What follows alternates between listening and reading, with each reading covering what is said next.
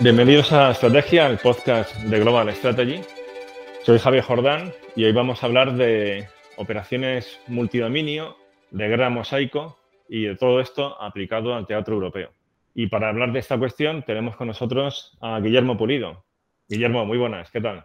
Hola, buenas tardes, Javier, ¿cómo estás? Un, placer, además lo habíamos comentado por correo que teníamos ganas de, charlar porque hemos intercambiado diversos correos y nos hemos leído mutuamente, pero hoy es la primera vez que hablamos así de viva voz. Sí, sí, sí, parece mentira porque como, tú, como, como te había comentado te sigo desde hace bastantes años y por tanto es un honor estar aquí charlando contigo. Pues igualmente. Y además el tema me, me hace especial ilusión porque uno de los escritos que, que más se valora, de, de las muchas cosas que he trabajado, hay temas muy interesantes de, de disuasión, y es más, yo creo que en temas de disuasión nuclear, ahora mismo eres de los que tienen mejores cosas escritas en, en español. Pero uno de, de, los artículos tuyos que, que, recuerdo con más gusto es el de la batalla multidominio que publicaste hace ya, pues, dos o tres años en ejércitos, o incluso quizás más, ¿no? A lo mejor cuatro años. Sí, creo casi cuatro años por ahí, no estoy seguro, pero aproximadamente sí. Sí, entonces como acabas de publicar un libro ya monográfico sobre el tema, pues es la, la ocasión perfecta ya para hablar de este tema en profundidad. Entonces, bueno, un poco por presentarte, yo creo que, a ver, no necesitas presentación porque, porque ya te conoce todo el mundo, ¿no? Que, que, sigue estos temas y que sigue otros podcast amigos, pues como el de Yago Rodríguez o Por Tierra, Mar y Aire. Y bueno, o sea, yo creo que ya eres conocido, ¿no? Pero bueno, por si acaso hay alguien que no te tiene situado, ¿Estás haciendo el doctorado en el Instituto Gutiérrez Mellado? Eh, no, lo estoy haciendo en, el, en la UPO, con, me ah, estoy leyendo la, la, tesis ya. Vale, pero sí que hiciste el máster allí, ¿no? El máster habilitante. Vale, vale. Correcto. Ok, entonces sí, sí, sí sabía que lo estabas haciendo con Guillermo Colón. Sí. ¿Y, ¿Y, el tema cuál es? Eh, el tema es disuasión, bueno, está centrado en disuasión nuclear y, y, son temas, la verdad es que varios temas juntos en la tesis, ¿no? Bueno, todavía no ha sido publicado, o sea que vamos a ver cómo, cómo termina resultando, pero por lo que llevo, porque lo llevo investigado y más o menos escrito, pues sobre lo último en disociación nuclear dentro de la segunda era, ¿no? Es decir, trata de, de, estudiar lo que es la paradoja de la inestabilidad, inestabilidad, que eso quizás es un poco extenso de, de, explicar ahora, y después los efectos que tiene la segunda era nuclear en el control de armas, ¿no? Yo postulo que en la segunda, en la segunda nuclear, eh, la mejor forma del control de armas no es contratados y reducción y limitación de armamento, sino dado la, naturaleza de, de, la tecnología militar y de, y de la estrategia contemporánea, eh, sería mejor hacer tratados, no, un control de armas sin tratados y, y, no reduciendo armas, sino aumentándolas, porque la tendencia tecnológica eh, contemporánea es a reducir cantidades y aumentar la precisión, a que haya una información casi perfecta o muy, o muy, o muy elevada, ¿no? una gran conciencia situacional del campo de batalla y por tanto puede haber eh, primeros ataques o free strike eh, completamente perfectos ¿no? o espléndidos, como se llama en la literatura. Sí, y, con la desestabilización que eso conlleva. Exactamente. Eso, se anima, anima, a atacar primero. Correcto, correcto, porque lo que es el concepto de revolución, de revolución nuclear se basa, tal y como, como, como definía Robert Hedby, recientemente fallecido, la, cuestión esencial es que tiene que haber una fuerza de segundo ataque eh, inexpugnable, ¿no? por, por denominar de alguna manera la fuerza de segundo ataque. Y, y, con la tecnología actual, pues ocurre lo contrario, hay una tendencia a, a hacer primeros ataques espléndidos, también a hacer primeros ataques limitados, de ahí lo de la paradoja de la inestabilidad inestabilidad. Y por tanto, ese es el, foco de, de, de, mi investigación, ¿no? Porque eso cambia completamente lo que es la estrategia nuclear de la Guerra Fría, que se basaba en el concepto de revolución nuclear, con las estrategias nucleares contemporáneas, que son mucho más inestables. Y, y si antes generaban paz, eh, la, paz la, larga, la, larga paz de la Guerra Fría, ahora la, eh, la, impresión que da, porque todavía no ha habido guerras nucleares, nada por el estilo, pero desde luego, tal y como se están escribiendo las doctrinas estratégicas nucleares actuales eh, y, y, las doctrinas estratégicas, porque ya no solamente son nucleares, sino incluso ya prenucleares, de las diferentes potencias, Rusia, etcétera, pues todos coinciden en lo mismo, que hay mucha más inestabilidad y que podría haber un primer uso nuclear limitado. Y por tanto eso cambia, la gente siempre piensa en la estrategia nuclear como la destrucción mutua asegurada, que ya está básicamente no desfasada, pero pasa a un segundo plano y, y, y pasa a un primer plano estrategias más coercitivas y mucho más inestables. Es una sola tesis. Sí, pues oye, muy interesante y además me alegro que, estés trabajando el, tema y con Guillén, porque esto va en la línea de, fortalecer los estudios estratégicos en España. Sí, Yo creo que se avanza mucho en temas de política internacional, de, seguridad y defensa, sí, en sentido muy amplio, a veces demasiado amplio y un tanto borroso, hay cosas que realmente ya no son propiamente defensa, ¿no? Sí, eh, eh, eh, porque es verdad, perdón que te interrumpa, que se unen, es decir, buena parte de la teoría de la teoría de relaciones internacionales contemporáneas se fundamenta en los estudios que hicieron los estrategas nucleares y los, en los años 50 y 60, todas las bases teóricas, ¿no? Pues, y la antropología, la teoría de juegos, etcétera. sí, esos son los años dorados, de hecho, de, los estudios estratégicos y en buena medida de las propias relaciones internacionales, porque al principio en Estados Unidos las relaciones internacionales nacen muy vinculadas a estudios estratégicos. y, en España sí que hay una, ya hay una cierta tradición de relaciones, sí, relaciones internacionales. Esto ha nacido muy ligado al derecho internacional público en nuestro mm. país. Poco a poco ya hay más de política internacional y, y otros elementos que van más allá de, de, lo jurídico, pero tenemos que profundizar en estudios estratégicos y crear una auténtica escuela de estudios estratégicos en, España. Y tu tesis va totalmente en esa línea. Sí, me alegro. Y, también lo es el, libro que acabas de publicar en Catarata, mm.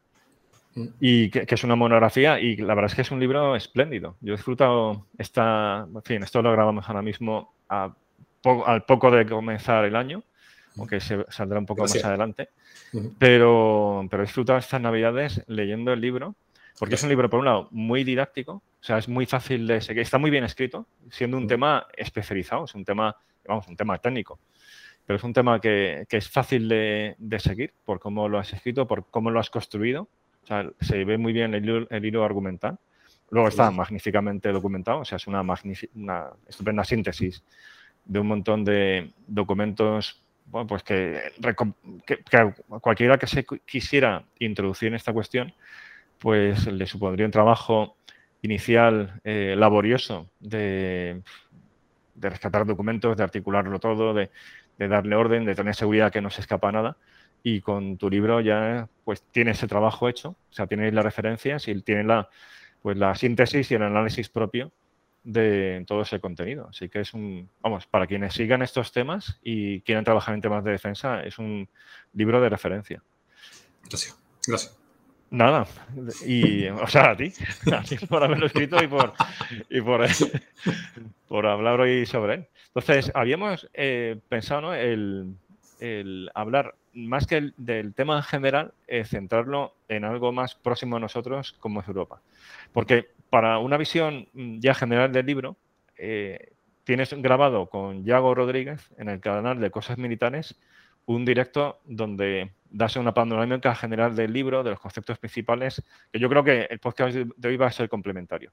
Mm. Pero la idea sería hoy centrarnos en, ya en, lo más, en, lo que, lo más cercano a nosotros y en cómo nos afecta esto. Porque yo leyendo el libro, la impresión que saco es que eh, esa diferencia que ha existido tradicionalmente entre Estados Unidos y Europa en capacidades militares eh, va camino de, ensancharse aún más ese gap que, existe. Vamos, no sé si coincides. Sí, sí, sí, vamos, completamente. No, que no te quería interrumpir, pero completamente de acuerdo con lo que estás diciendo. Entonces, eh, pues si te parece, podríamos desbrozar esta cuestión. O sea, sobre todo hablar en profundidad de qué están haciendo los americanos, pero al mismo tiempo hacer algún, alguna referencia, algún guiño también a cómo estamos nosotros y tomar conciencia respecto de la necesidad que tienen los países europeos de ponerse las pilas sobre esta cuestión. Sí, bueno, los, como decía, los americanos a partir de 2014, a pesar de que eh, empezaron esta revolución en 2014, ¿no? como explico en el libro, con la tercera estrategia de compensación, a pesar que en 2014 estaban muy por delante del resto de países en tecnología militar. Sin embargo, ellos ya estaban viendo ciertas tendencias de que sus ventajas en la revolución, en los asuntos militares, que había, en, la que se, en la cual se basó su política de defensa desde los años 90, pues hasta hace pocos años, ¿no? Eh, pues ya vieron que podía haber un cambio tecnológico, o se estaba, desde algunos años, desde hace algunos años se estaba produciendo un cambio tecnológico, sobre todo en tecnologías comerciales, ¿no? No, no como en la Guerra Fría, donde se invertían en laboratorios militares en nuevas tecnologías, sino que a través del campo civil, como son los drones, la computación eh, cuántica, la inteligencia artificial, pues se estaban produciendo cambios tecnológicos muy radicales y que una vez se traspasara esa tecnología al campo militar, pues además unido a otras cuestiones como el desarrollo de misiles, etcétera, pues eh, todas las ventajas eh, estadounidenses, militares estadounidenses, eh, en la cual se habían basado no ya en los años 90, sino en la propia segunda revolución, o denominada segunda revolución en los asuntos, o, segunda, ¿cómo, ¿cómo, lo llaman ellos? No? la, la segunda estrategia de compensación, perdón, eh, pues eso ya viene de los años 70, ¿no? Y por tanto, todo ese desarrollo tecnológico, pues iba a quedar obsoleto, eh, básicamente porque China y, Rusia, ¿no? ya que no estamos entrando en Europa, pues estaban desarrollando unas políticas militares en las cuales mezclaban la precisión, una alta precisión, eh, las armas de largo alcance, los misiles, con los cuales destruir la capacidad de concentrarse de Estados Unidos y, y, negar las ventajas que le daban las tecnologías Estel y, todo este tipo de asuntos. Entonces, eh, a, partir de 2014, Bob Work empezó la, segunda estrategia de compensación con lo, eh, a partir del cual eh, se creaba primero el concepto y la doctrina de guerra multidominio, operaciones multidominio y de guerra mosaico. Lo más revolucionario es lo mosaico, en el sentido que de lo que se trata es de coger las plataformas de combate en la cual se ha basado la guerra desde poco después de la Primera Guerra Mundial, ¿no? carros de combate, eh, buques, de, eh, aviones, ¿no? etcétera, y, desagregarlas. ¿no? Es decir, en la era industrial, desde poco después de la Primera Guerra Mundial hasta los años 80, 90, pues se basó en grandes plataformas basadas en los motores de explosión, ¿no? que, que podían mover grandes masas, ¿no? es decir, carros de combate, aviones, hacerlos volar. Y, y después, a partir de los años 70, eso se unió la la, electrónica y se crearon por los casas, la electrónica y las tecnologías furtivas y, tenemos lo que es la tecnología militar actual, ¿no? Carros Abrams, Leopard, eh, aviones furtivos F-22, F-35, los, J-20 de chinos o los, o los Su-57 rusos, etc. Y vamos, tenemos todo el, conglomerado tecnológico militar actual. Eh, sin embargo, las nuevas tecnologías que se basan eh, en, en, en pequeñas en pequeños drones y, en la microelectrónica. ¿no? La microelectrónica ha avanzado mucho y a, nivel comercial y eso permite eh, desagregar, desagregar las plataformas militares. Eh, por ejemplo, en vez de haber una, un gran caso, un, un carro de combate, pues se desagregan esa, eh, ese caza pues, en, pequeñas plataformas, en pequeños drones que pueden estar comunicados entre sí eh, a través de, las telecomunicaciones y de, la microelectrónica.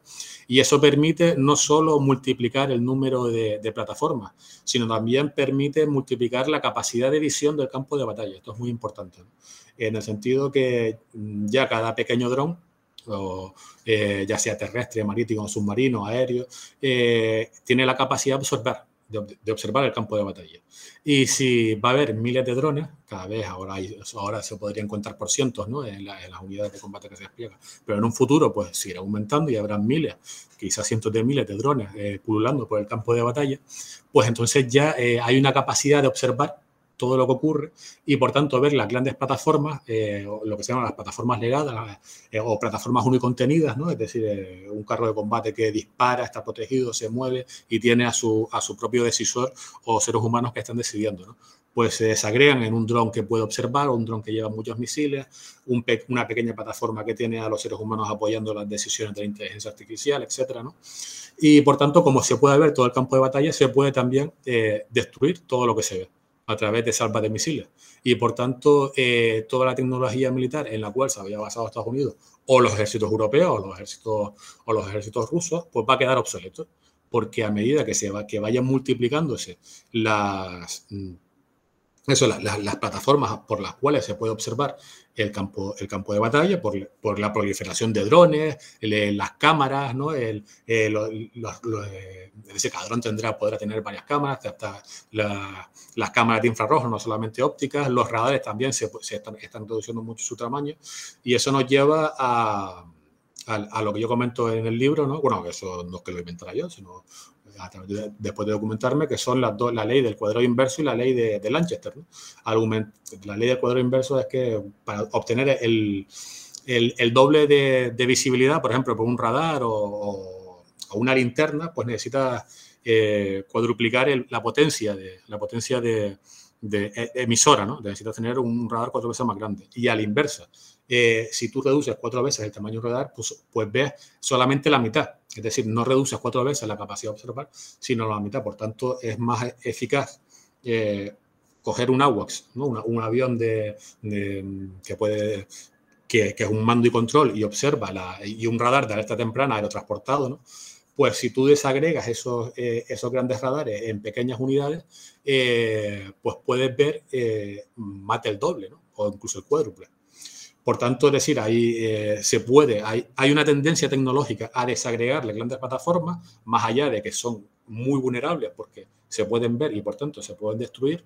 Eh, está la, ley del cuadro inverso que, comentaba hace que estaba comentando y después la ley de Lanchester que es sobre modelos de guerra o juegos de guerra que se, que se hicieron a principios del siglo XX para modelar eh, batallas navales, pero que ya se usan para todo, y es decir, para todo tipo de batallas, y, nos indica que em, cuando se enfrentan, por ejemplo, 10 carros de combate o 10 naves de guerra contra 20, eh, siempre y cuando puedan eh, em, todos estén a tiros de todos, ¿no? No que haya un rango de, que solamente puedan disparar 5 contra 5 y después vienen los otros 5 detrás. Eh, no solamente se duplica, es decir, el bando que tiene el doble de, tiradores o de naves o de, carros de combate, no es que si tiene el doble de cantidad, no, no solamente duplica su, potencia de fuego o su letalidad, sino se cuadruplica. Pasa algo parecido a, la idea del cuadro inverso. Por tanto, todas estas tendencias tecnológicas, eh, es decir, la tendencia tecnológica del mundo comercial ¿no?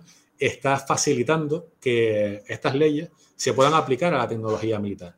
Y por tanto, toda la tecnología militar que se había basado en la era industrial y en la, era electrónica incipiente, ¿no? hasta los años 70, 80, eh, pues ya no sirven para nada, porque van a ser destruidas muy fácilmente y además no aprovechan toda la capacidad que da la ley del cuadrado inverso y la ley de Lanchester. Y, por tanto, además después de todo lo que se ha explicado muchas veces sobre las burbujas de, las mal llamadas, ¿no? las burbujas ante acceso y negadores de área, que para describir, porque estos son conceptos occidentales que se usan para describir las capacidades o las capacidades que podrían tener Rusia y, China, ¿no? pues eh, además de, decir, esas tres tendencias se suman además a lo tan cacareado de, la, de las burbujas anti-acceso y negadores de área, etc.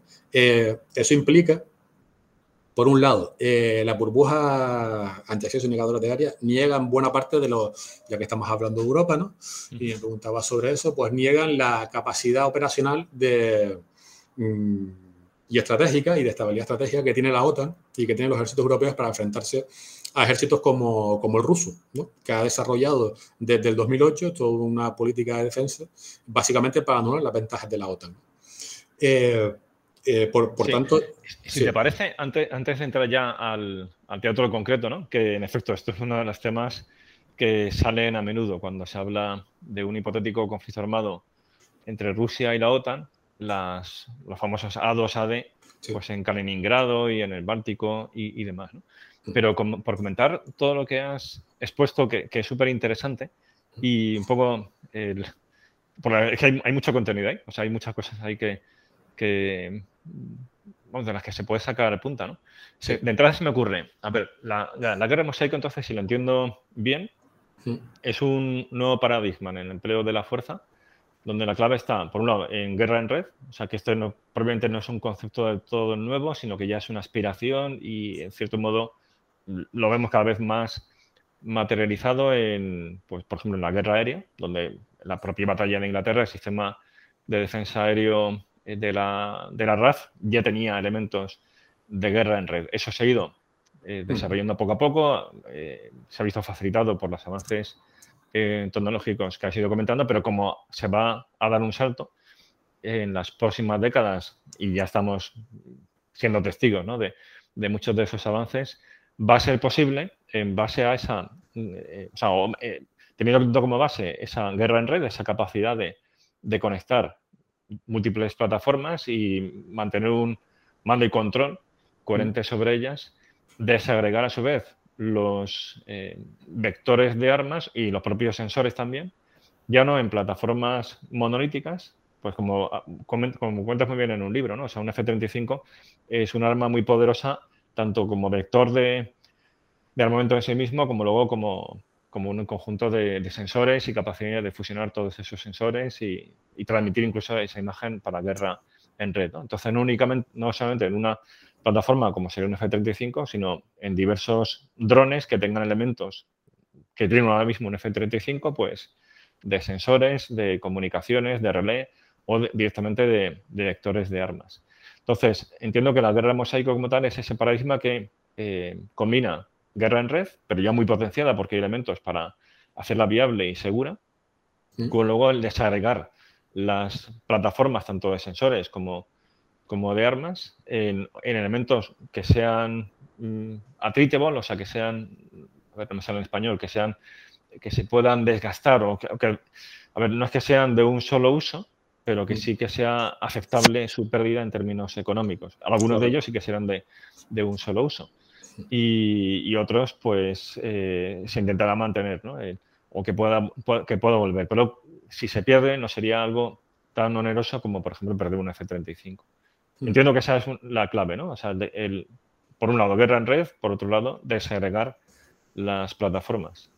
Sí, sí, desagregarlas y que, y que además puedan recomponerse de una manera lo más libre posible, porque eh, como, tú comentabas, la guerra en red ya se puede ver eh, en, la batalla de, en la batalla de Inglaterra o, también en la, en la batalla del Atlántico, ¿no? Como, sí, como... en el libro lo comentas, con los, la manada de lobos de los submarinos alemanes. Sí, sí. Eso, en efecto, es otro buen ejemplo. Exacto. Y, después que, mm, pero con las plataformas monolíticas no podían eh, reagregarse, eh, es decir, en la batalla de Inglaterra se podían eh, coger aviones y meterlos en diferentes escuadrones, pero ya después los escuadrones y los aviones en sí no era muy complicado mandarlos de una unidad a otra y ya estaban em, organizados de una manera bastante vamos a decir, no jerárquicas, sino que no se podían recomponer con, con, facilidad, de la misma manera que no se puede, no se puede coger ametralladoras o cañones y ponerlas eh, cuatro, de cuatro Spitfire y ponerlos solamente en una. ¿no? Pues lo mismo pasa con, la, con, con, las diferentes plataformas y con las unidades, ¿no? con las unidades de combate. En, la, en, en, los mosaicos, de lo que se trata que con desagregarla es que cada mosaico después pueda, no como, como un puzzle, que cada pieza deba encajar de una manera eh, inequívoca o, única en sí, o como pasa, por ejemplo, con el Link 16, ¿no? que, es para, mm, por ejemplo, se, sale un AWACS ¿no? o, o, varios, o varios buques de guerra eh, eh, con, con, con, aviones Akai, ¿no? con E2, E2C de, del grupo de combate ¿no? y de la aérea, pues se organiza una, una red específica para esa misión y ya no puede, hasta que cambie la misión, mm, pues se tiene que, tiene que decir cada, cada plataforma y, y, cada, y el mando y control de la misión está, está enfocado con los, con los diferentes códigos, es decir, es como una arquitectura cerrada y sin embargo con el mosaico tiene que ser una arquitectura completamente abierta y además eh, lo más fluida posible. Eso se consigue con la inteligencia artificial. Eh, por tanto, es decir, eso, eso, te iba a preguntar, porque a ver, el mando de control en último término siempre será humano, porque iría contra la lógica militar, eh, destruir, o sea, prescindir del mando y control o, o darle ese mando y control a, a una inteligencia artificial, eh, vamos, es que no tenía ningún, no tenía como tal ningún sentido, ¿no? Pero a nivel táctico, eh, es que sencillamente es posible que no haya otra opción, que algunas tareas eh, subsidiarlas a la inteligencia artificial, porque no habría operadores y, en el caso hipotético de que las hubiera, posiblemente se verían superados por la velocidad del propio campo de batalla.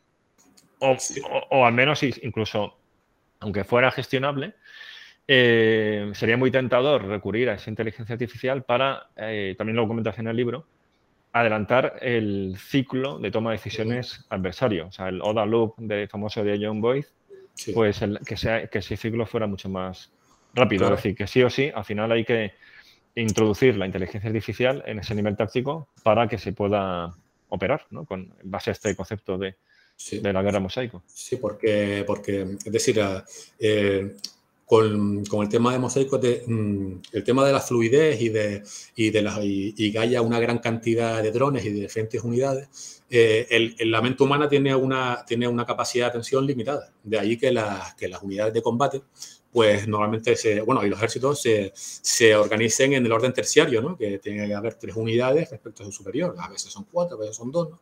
Pero no mucho más. Eso, cuando, eso se vio cuando se intentó hacer las divisiones pentómicas norteamericanas, eh, que se intentó, pues, hacer un, eh, unas divisiones eh, que teóricamente se adaptaban bien al campo de batalla nuclear, muy dispersas, pero había tal dispersión de unidades no basado en orden terciario, sino, sino pentónico, eh, que era que había un follón, un follón del mando y control y para gestionar en un campo de batalla eh, un coronel, cinco batallones y cosas por el estilo, pues que eso era ingobernable. Eso, claro, de ahí que la, es lo que he tratado de explicar con el tema de la batalla de Inglaterra, ¿no? y, que las unidades suelen ser, pues, por eso, por cuestiones de, de, de por cuestiones humanas, ¿no? No, puede, un, ser, un, ser, humano no puede gestionar, pues un coronel no puede gestionar 30 batallones, ni un Estado Mayor, eso es imposible. Eh, sin embargo, con la guerra mosaico sí se va a poder hacer, sí, debería, es decir, de lo que se trata con las investigaciones que están haciendo en DARPA en diferentes laboratorios, es que eh, las unidades ya no mm, van a ser tan fluidas que puedan pasar eh, una gran cantidad de drones de un batallón mm, orgánico, ¿no? Teórico, que a lo mejor existe por, temas logísticos, pero a la hora del campo de batalla, pues se puedan desagregar y mandar una gran cantidad en diferentes cursos de acción, ¿no? O incluso desagregarlos más, es decir, que haya 10.000 eh, cursos de acción y después, si, si, si es más favorable en, en, el entorno operacional, eh, eh, no dispersar para confundir, sino concentrar para, para conseguir, eh, conseguir una mayor potencia de fuego y prevalecer en el choque, pues volver a concentrarlos, ¿no? De ahí que después también eso tenga una gran importancia los, los conceptos de enjambre, ¿no? De toda esta manera de, dispersarse, concentrarse, como, como hacían los mongoles, como hacían los, como hacían los zulúes, etcétera, ¿no? enjambre sí, que como tal, el enjambre sería algo diferente de, de la guerra mosaico, pero sí que estaría integrado en, esta idea de guerra sí, mosaico. Sí, sí, y, prevalecer en el, eh, de ahí que algunos teóricos, como Brian Clark, pues hablen de la, desde el Instituto Hudson, hablen de la, de la guerra mosaico eh, como una evolución de la guerra de maniobras y la llaman guerra basada en la decisión, que es en la rapidez de tomar decisiones y de maniobrar eh, y que prevalece prevalecerá no el, el, bando que tenga drones más poderosos o incluso una mayor capacidad, eh, mayor cantidad de drones, sino que tenga la, la, la, capacidad de moverse más rápidamente. Eso en la, en la guerra y de decidir más rápidamente, ¿no? De decidir y de moverse más rápidamente. Eso en la historia, de, en la historia militar, pues lo hemos visto muchas veces, sobre todo Napoleón, esto lo, lo hacía muy, muy a menudo, sí. ¿no? En, en, inferioridad numérica y, y a través Incluso de la confusión. César también con sus legiones se caracterizaba por la velocidad, a veces le daba unas palizas enormes, pero Correcto. sorprendía al adversario. Desde que su, se hubieran eh, agrupado, ahí se plantaba. Sí, sí, sí, sí. Y, y, eso, eh, eh, conseguir la, eh, decir, conseguir la superioridad en el punto clave del campo de batalla a través de la, de la, de, la superioridad en la, decisión, que se basa no solamente en la superioridad, en la superioridad informativa, sino en la capacidad de procesar, de, mandar toda esta información, porque claro, ahí son tantas plataformas y tienen protocolos tan diferentes que ahora una de las claves es tener como relés, drones relés que cojan toda esta información y todas estas órdenes y, las puedan traducir para que eh, en una especie de protocolo estándar para que todos puedan, puedan verlos. Porque antes, como comentaba, con el IN 16, que cada, cada plataforma tenía su código, ¿no? pues era una arquitectura cerrada. Sin embargo, eh, la inteligencia artificial va, va, debería... Mmm, ser capaz de, de, de, de, reestructurar todas estas, todo el mando y control, el, la jerarquía del campo de batalla, de ahí que algunos, en algunos escritos americanos hablen de, intentar improvisar, como pasó con los 82 cuando los, cuando los lanzaron en San English en el 44, ¿no?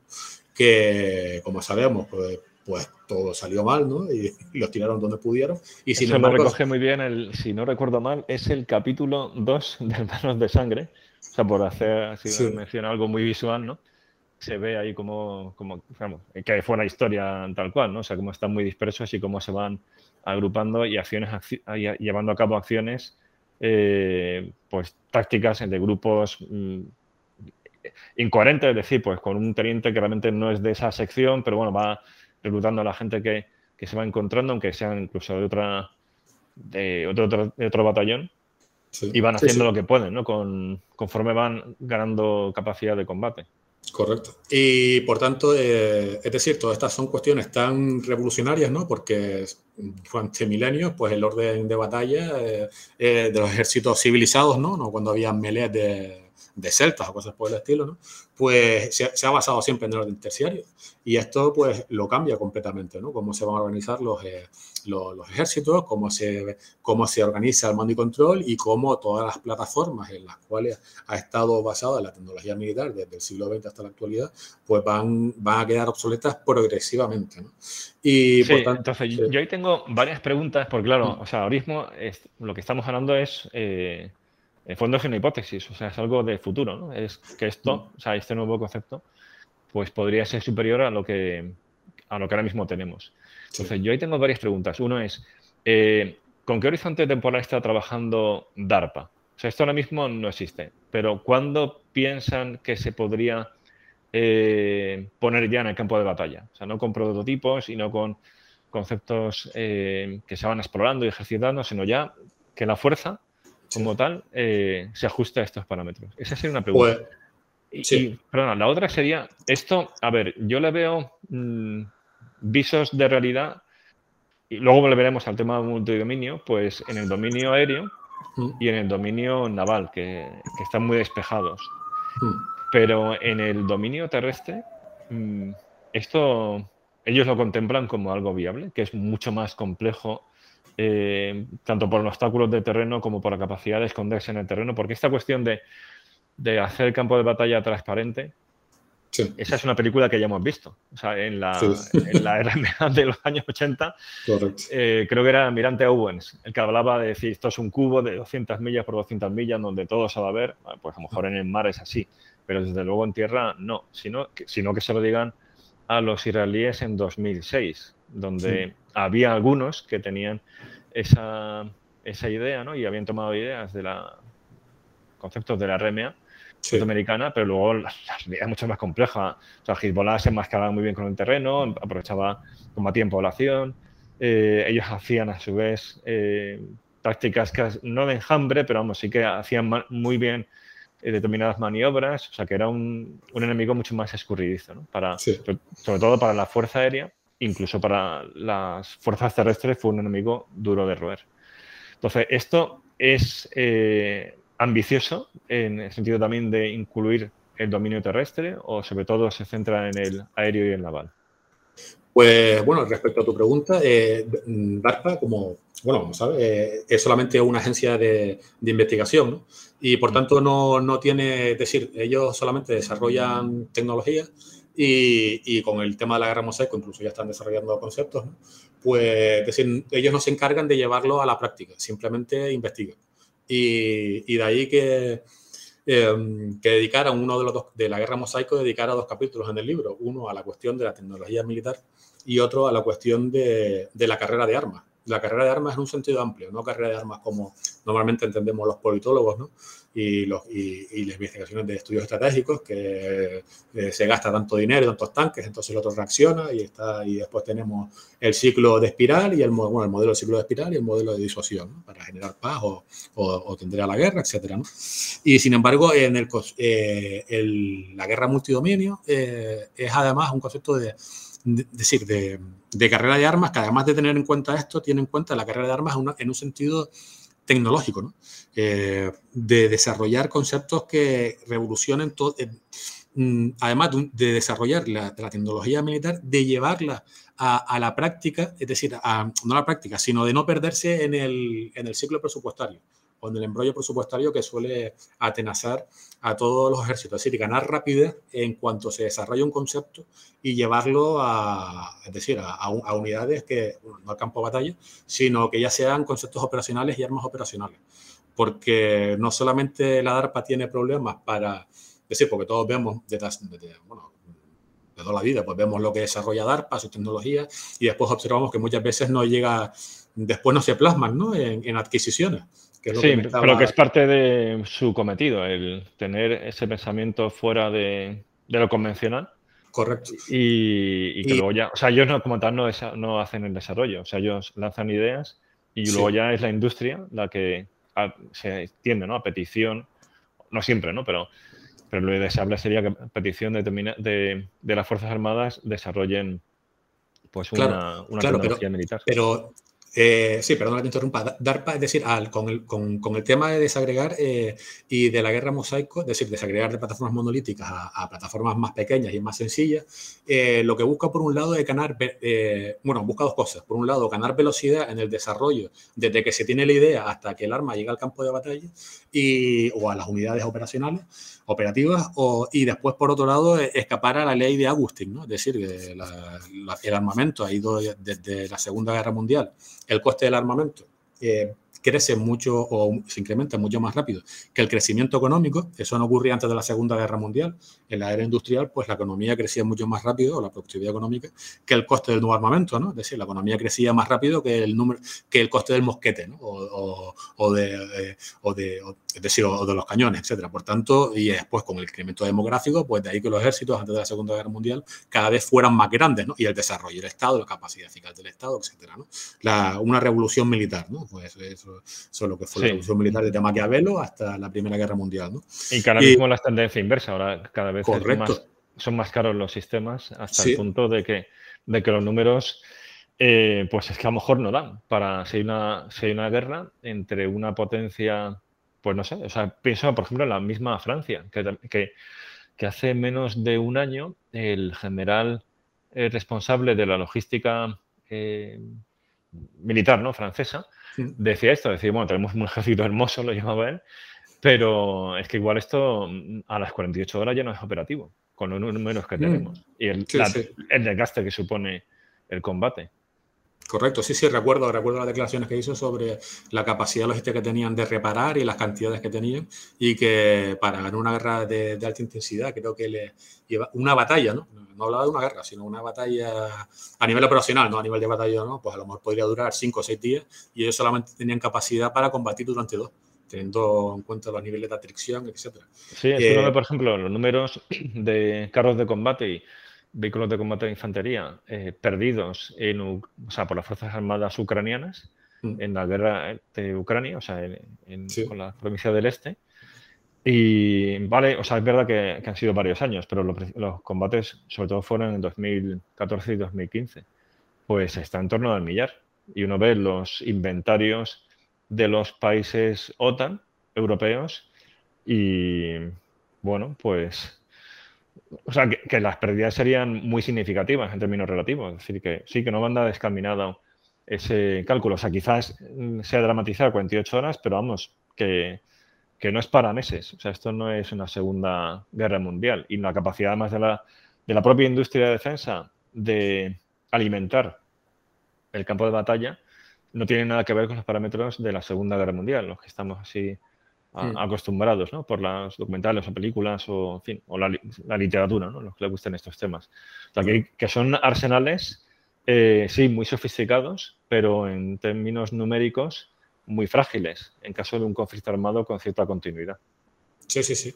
Y de hecho, el, eh, claro, el, como, bueno, aquí se han mezclado varias cosas muy interesantes que has comentado y uno ya no sabe por dónde. Lo iremos ahora desenredando. Me gustaría tener tres bocas y hablar al, mismo tiempo. Pues no, pero a ver, pero yo creo que es muy interesante. O sea, todo lo que estamos diciendo es, eh, creo que es interesante y, y que refleja preocupaciones que hablando con, con, amigos de Fuerzas Armadas también están ahí o con otros también amigos de, que trabajan en estudios estratégicos. Yo creo que hay un sentir común de que esta tendencia en lo que se refiere a los, tanto los ciclos de eh, I más D como luego de adquisición y luego también los costes que entraña la adquisición y ciclo de vida no son sostenibles, especialmente ya en algunos sistemas como es, por ejemplo, lo que comentas ¿no? de la Fuerza Aérea.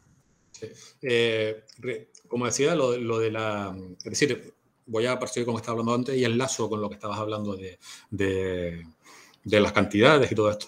Eh, lo, que se busca con lo, con lo, de mosaico es reducir el, es decir, el, el, coste de la plataforma, reduciéndola, y esto permite también que se desarrolle mucho más rápidamente. Y, y después, el, eh, cuando Backward intentó eh, sacar adelante, porque dimitió después en 2017, el, el, tema, de la, el tema de la guerra multidominio, multidominio. Y Mosaico se intentaba también romper todo el ciclo presupuestario norteamericano que impedía lo que se llama el Valle de la Muerte, eh, que pasaba desde, el tema, desde que se eh, comenzaba el concurso o se, o se hacía un, una petición a la industria hasta que eh, realmente había una plataforma operativa, podían pasar 13, 15 años perfectamente. Y, y por tanto... Eh, sí, y eso en Europa, pues incluso hasta más, ¿no? Pues tenemos... Exacto, sí. récord, pero, pero también son ciclos larguísimos. Claro. Y, por tanto, es decir, se busca eh, vencer en la, en la, carrera, en la carrera de armas eh, con el tema de desagregar y hacer las plataformas más pequeñas. Eh, por un lado, se busca reducir el coste de la plataforma, que, que, se ha incrementado muchísimo, como decía, desde la Segunda Guerra Mundial. Y es verdad que las plataformas son mucho más eficaces, ¿no? Pero se está reduciendo el número de, eh, plataformas en, los diferentes, en los diferentes ejércitos, ¿no? Y eso nos lleva a que en una guerra de cierta intensidad, pues te puedes quedar sin, fuerzas armadas, ¿no? Y, tengas que operar de una manera mucho más, o tengas que operar de una manera mucho más conservadora para no tener un alto nivel de atricción, ¿no? Eh, y por tanto, reduciendo el, eh, decir, el, desagregando las plataformas, se tiene por un lado eh, como ir y aumentando la rapidez desde que se puede, desde que se hace la petición a la industria hasta que, hasta que llega la, plataforma, la plataforma a ser, o la, mini plataforma, el dron, a ser operativa, pues reduciendo el tiempo hace que cuando la plataforma llega a estar operativa no esté obsoleta, que es lo que ha pasado con parte de la electrona del F-35, sino que a lo mejor pasen dos, tres, cuatro años, como pasaba al principio, poco después de la Segunda Guerra Mundial, con la serie Century, ¿no? Ellos, los norteamericanos, los estadounidenses, hablan mucho de la, de la serie Century como un tipo de ejemplo, desde que se tiene la necesidad de desarrollar una gran cantidad de casas interceptores para intentar suplir lo que se creía que era el bomber gap, ¿no? Hasta que pasaron 3, mm, 4 años, o cuando el ICBM, el primer ICBM también pasaron 2, 3, 4 años desde que se empezó, desde que se empezó a diseñar hasta que estuvo operativo el primero, ¿no? Y ahora podemos estar 20 años perfectamente para estar hablando de qué, qué, qué capacidades va a tener el futuro ICBM, ICBM americano. Llevamos varios años con eso y todavía es que, es que, no, es que no se ha hecho ni una sola prueba, ¿no? Y, y por tanto, con, con con los mosaicos, se trata de, romper eh, esa, eh, por un lado, la ley de Agustín, eh, porque coge tecnologías comerciales, puedes incrementar mucho el número, se rompe buena parte de los vicios, en el libro explico, citando muchos estudios de diferentes laboratorios y de la RAN, de por qué el armamento se ha incrementado tanto su costo respecto a la productividad económica, ¿no? lo que se llama la enfermedad de costes, o, nosotros solemos llamar la ley de Agustín, y, por otro lado, después ganar también la carrera de armas en el sentido de adaptar mejor la tecnología militar, eh, lo que decía de que F-35, por una parte de su electrónica, llegó desfasada cuando empezó a estar operativo, eh, que tengas... Eh, la última tecnología militar disponible, operativa, y, que no tengas la penúltima, es decir, eh, puedas eh, tener una, tecnología superior respecto a tu competidor. Por tanto, la, guerra mosaico no solamente es una, es una visión sobre, sobre enjambres, drones y, plataformas que están desagregadas, eh, sino que también es una manera de concebir toda, todo el mundo de la defensa, desde cómo se hace el presupuesto, desde los ministerios de defensa, de cómo tiene que ser la industria, porque aquí hay una cuestión de que buena parte de la industria norteamericana pues no está optimizada para, para el tipo de, armamento que se está desarrollando, ¿no? Y por tanto surgen bastantes dilemas, ¿no? Sí, ahí el emular por un lado a la industria tecnológica civil, o sea, con que esa idea también de, de la propia de innovación de las startups, del fallar eh, o sea, fallar rápido. O, sea, si uno falla, que sea algo rápido. Fallar rápido para, para, para, para, aprender barato, ¿no? Creo que era Exactamente, sí. Y, o sea, por un lado, emular ahí a la industria civil. claro, esto también entraña algo que vimos en el, en el podcast con Antonio Fonfría, que va en contra de la tendencia de la propia industria norteamericana tras el fin de la Guerra Fría y la famosa Última Cena, donde el secretario de Estado de aquel momento le dice a las empresas que tienen que reducir el número, o sea, que tienen que, que fusionarse con el fin de que el presupuesto que se va a reducir permita la viabilidad menos de parte de la industria de defensa norteamericana, pero que ya no existen presupuestos de tal magnitud que, un número elevado de empresas, por ejemplo aeronáuticas, pues puedan proponer diversos modelos y que la Fuerza Aérea pueda comprar al menos unos cuantos de, ellos, ¿no? Y que los otros se dediquen a exportación. Eh, entonces, ha habido un proceso de concentración. En Europa nos ha ocurrido lo mismo y esto habla más bien además de desagregar las plataformas, desagregar a los proveedores. Correcto. Que claro, ahí la cuestión es si eso es viable, si son únicamente industrias dedicadas a lo militar, o si también el, la adquisición militar o la industria militar norteamericana va a tener que mm, ser dual, o sea, tener también capacidad de competir en el mercado civil para ser viable económicamente o quizás que sean industrias más pequeñas, también de la misma manera que las plataformas están reduciendo su tamaño. La industria eh, es, como, es como el concepto de la larga cola de Amazon, ¿no? que, que buena parte, es decir, la, industria civil ¿no? o, el comercio minorista, pues antes eh, se hacía respecto, es decir, como la distribución normal, ¿no? casi todo se concentraba la distribución normal estadística, ¿no? lo que es la curva estadística, pues casi todas las ventas ocurrían eh, en el... Es decir, el 90% de las ventas pues, se concentraban en uno, en uno, dos, tres productos, ¿no? que es la homogenización de la industria. ¿no? Y de ahí que hubiesen pues, eh, todo el proceso de concentración capitalista que ocurrió desde, mm, desde mediados del siglo XIX hasta, pues, hasta, hasta hace pocos años. ¿no? En el sentido que se fueron concentrando, ¿no? como en la industria del petróleo en Estados Unidos, ¿no? que apareció Standard Oil y, arrasó, ¿no? y creó solamente eh, pues una industria monopolística, aparecieron los grandes monopolios capitalistas, ¿no? después la teoría de Lenin de, la, que la Primera Guerra Mundial pues, fue una guerra de monopolios, etc. Y sin embargo, desde eh, el concepto de Amazon de larga cola es que más de la mitad de, las ventas ocurren eh, en pequeños, es decir, no en uno, dos, tres productos, sino ocurren en miles de productos ¿no? o en millones.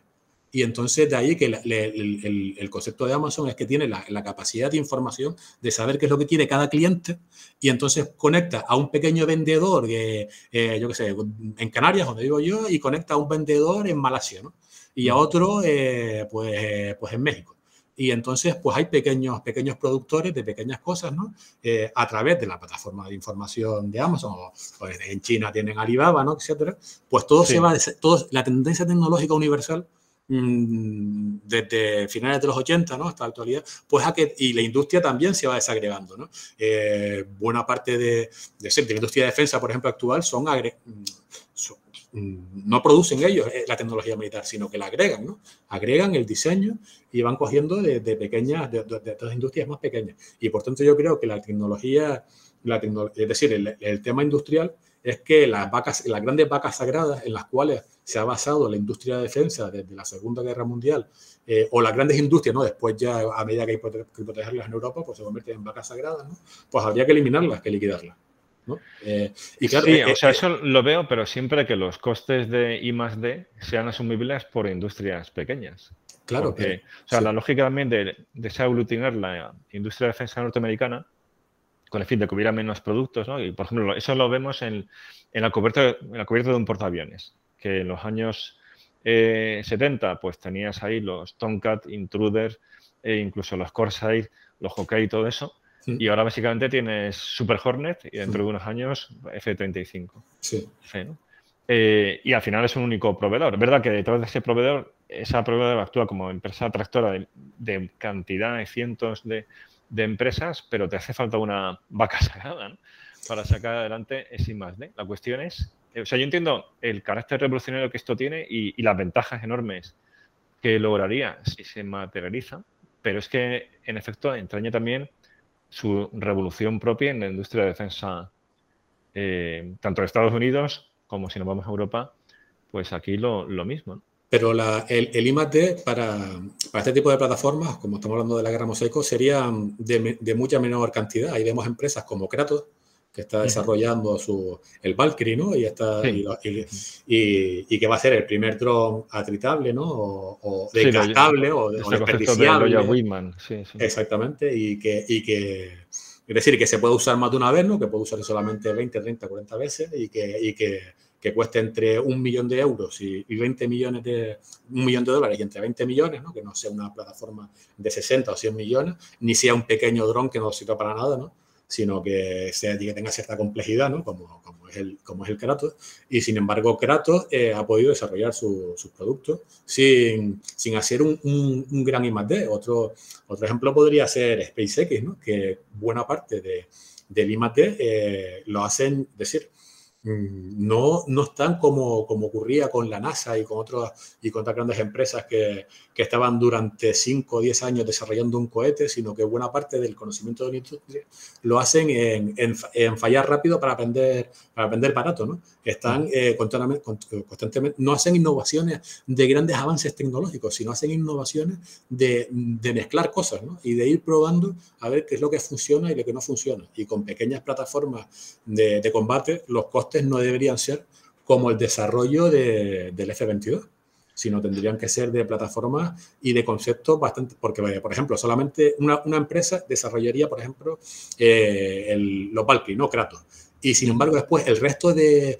Ahí ya se te va parte del dinero, pero buena parte de. Bueno, más de la mitad del coste de, de un del coste de adquisición, no, el coste unitario de, de, una plataforma, no es la plataforma, no es la, eh, va a cambiar la redundancia, el avión en sí, ¿no? O el cacharro en sí, sino lo que lleva, sino lo que lleva sí, encima. Todo lo que lleva, sí. Esta, idea que ya, que bueno, que ya es universal, ¿no? O sea, que un avión de combate no es un avión, sino que es un superordenador con... Claro. Y que además vuela, ¿no? Porque, se, porque se investigó, eh, perdona que prosiga, que se, bueno, en, los estudios que comentaba sobre los laboratorios de ideas que investigaban la enfermedad de costes o la ley de Agustín, pues eh, realmente se dieron cuenta que lo que es, lo que es la plataforma, las materias primas, eh, es decir, el acero, etcétera, ¿no? O, la pintura del F-22, el coste laboral, pues eso no había incrementado mucho el, precio de la plataforma, sino eran eh, todos los requisitos del cliente que, es decir, el, Departamento de Defensa de Estados Unidos, que habían añadido al, a, las nuevas plataformas respecto a las anteriores. ¿no? Es decir, que tenían unos requisitos de, decir, que el, que radar llegara más lejos, que tuviera, eh, que en vez de ser de barrio electrónico, pues fuera esa, ¿no? que tuviera un mejor misil. Y sin embargo, con, con plataformas, con plataformas mm, como el Valkyrie, el Valkyrie de Kratos, pues ese coste eh, se estaría desagregado de, de, la adquisición del Loyal Wingman porque como es una arquitectura abierta, eh, la electrónica la haría otra empresa, es decir, otra, otra empresa pequeña, de ahí que puse el gráfico, que ponían la DARPA, de que ponían el Kratos, e incluso se podía eh, quitar y poner el tipo de alas. Eh, solamente a lo mejor Kratos fabrica el, la parte central del fuselaje y, podrían cambiar las alas para hacerlas más pequeñas, para hacerlas eh, más extensas si quieren tener un, mayor, es decir, un mayor alcance, pero también sería más detectable. Y, la electrónica y todo el armamento también se iría desarrollando. No generas un Kratos o un Valkyrie que tuviese todo, el radar, el, eh, la cámara electro-óptica, la cámara infrarroja, el tipo de pequeño misil, sino que tú desarrollas el Kratos o el Valkyrie y después a los dos años te viene eh, pues un nuevo radar una nueva, o una nueva plataforma de detección o una nueva, un nuevo pod de, de, detección. Mm, a los tres años te viene otro y la puedes quitar. Y, y por tanto, es decir, lo que es el, el coste de investigación y desarrollo estaría tan desagregado que no haría falta la grande vaca sagrada de investigación y desarrollo eh, pues para generar un, un, caza de combate como, como el F-14 o el F-22, ¿no? que es un, eh, sí, eso tiene toda la lógica, pero al mismo tiempo eh, los cambios que entraña eh, desde el punto de vista político, burocrático, son formidables. O sea, yo entiendo toda la lógica del concepto, ¿no? sí. pero es que hay unas inercias institucionales detrás y unos intereses creados por parte de la propia industria, la impresión que tiene la industria sobre los políticos, las dinámicas burocráticas en esos procesos de de lo que comentabas, ¿no? De, los pliegos de prescripciones, es decir, cómo se van añadiendo requerimientos a esa capacidad que la van al final encareciendo muchísimo. Hay un libro que, cuenta muy bien esto, que es la biografía de John Boyd, de, con el que antes comentábamos, ¿no? el de Oda Loop, donde habla del desarrollo del F-15 y cómo él se da cuenta de que se está descontrolando porque va en contra de la idea inicial de que fuera algo muy numeroso y por los costes que iba acumulando el programa, eh, al menos lo que cuenta el libro es que él y lo que llamaban la una mafia, ¿no? la Fighter Mafia, pero no, no, no la institucional, sino otra, en paralelo de contratistas de Pentágono y demás, son los que impulsan el F-16 como una alternativa pues mucho más económica para, para dar apoyo, ¿no? o sea, dar soporte a, ese, a esa superioridad norteamericana. Mm. Entonces, ahí en ese libro lo que cuenta muy bien es cómo hay una red de obstáculos burocráticos para agilizar los procesos, que en este caso es que no habría ya que sortear, sino echar abajo por completo y construir algo diferente. Sí, sí, sí, que decir, es que esta, esta revolución, que es una revolución eh, mucho más radical que la revolución de los asuntos militares de los 90. Pues claro, porque esto, la, la RMA en el fondo era doctrinal. Esta es, o sea, era doctrinal y tecnológica y demás, ¿no? Pero es que esta es mucho más profunda. Sí, eh, tendría, se tendría que cambiar completamente el proceso presupuestario de... Yo me documenté en Estados Unidos porque tienen muchísima documentación, es decir, publican de todo estudios y es un país bastante abierto, ¿no? Porque tú intentas hacer algo así en España, ¿no? A ver qué...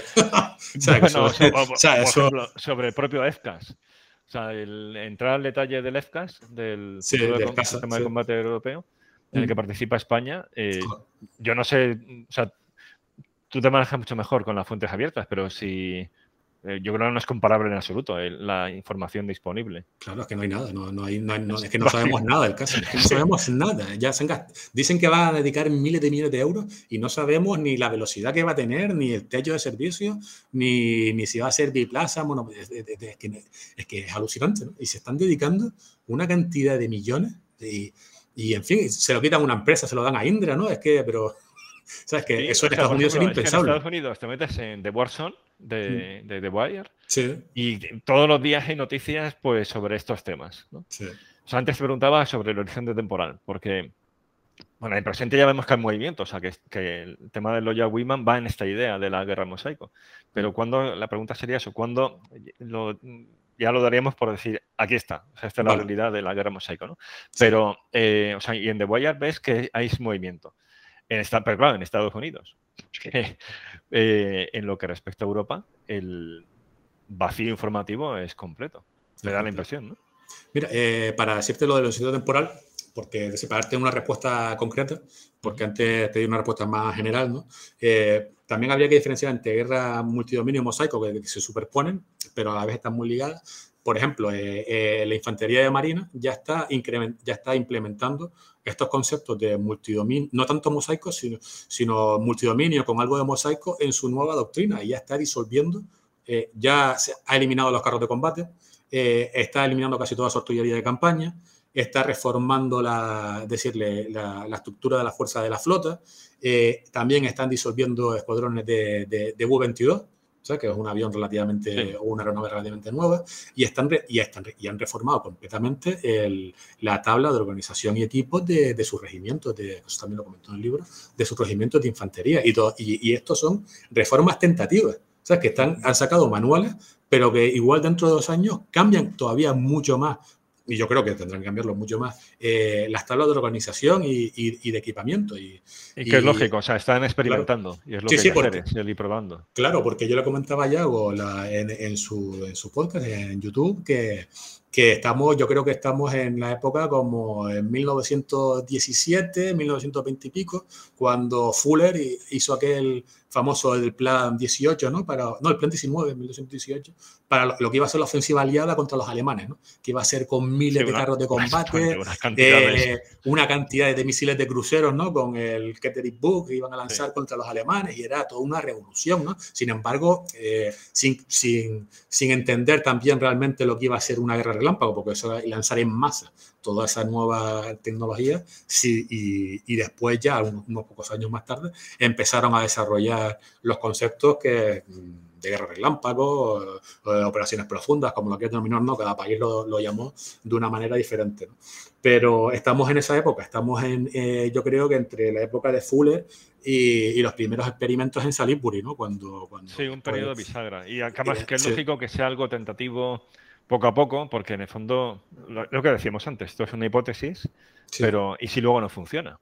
O sea, como en la época del ese debate ¿no? que había en las marinas entre el acorazado y el portaaviones, ¿no? que es especialmente famoso en Estados Unidos, pero los propios japoneses lo tuvieron. O sea, Yamamoto fue el padrino de, de Gendo en, esa idea en contra de la escuela de, las, de los grandes cañones, ¿no? o sea, de los acorazados. Y a pesar de eso, a pesar de que ellos estaban promoviendo aquello, eh, votan el Musashi y el Yamato, que son los super acorazados sin par a nivel mundial. O sea que conviven ambas tendencias.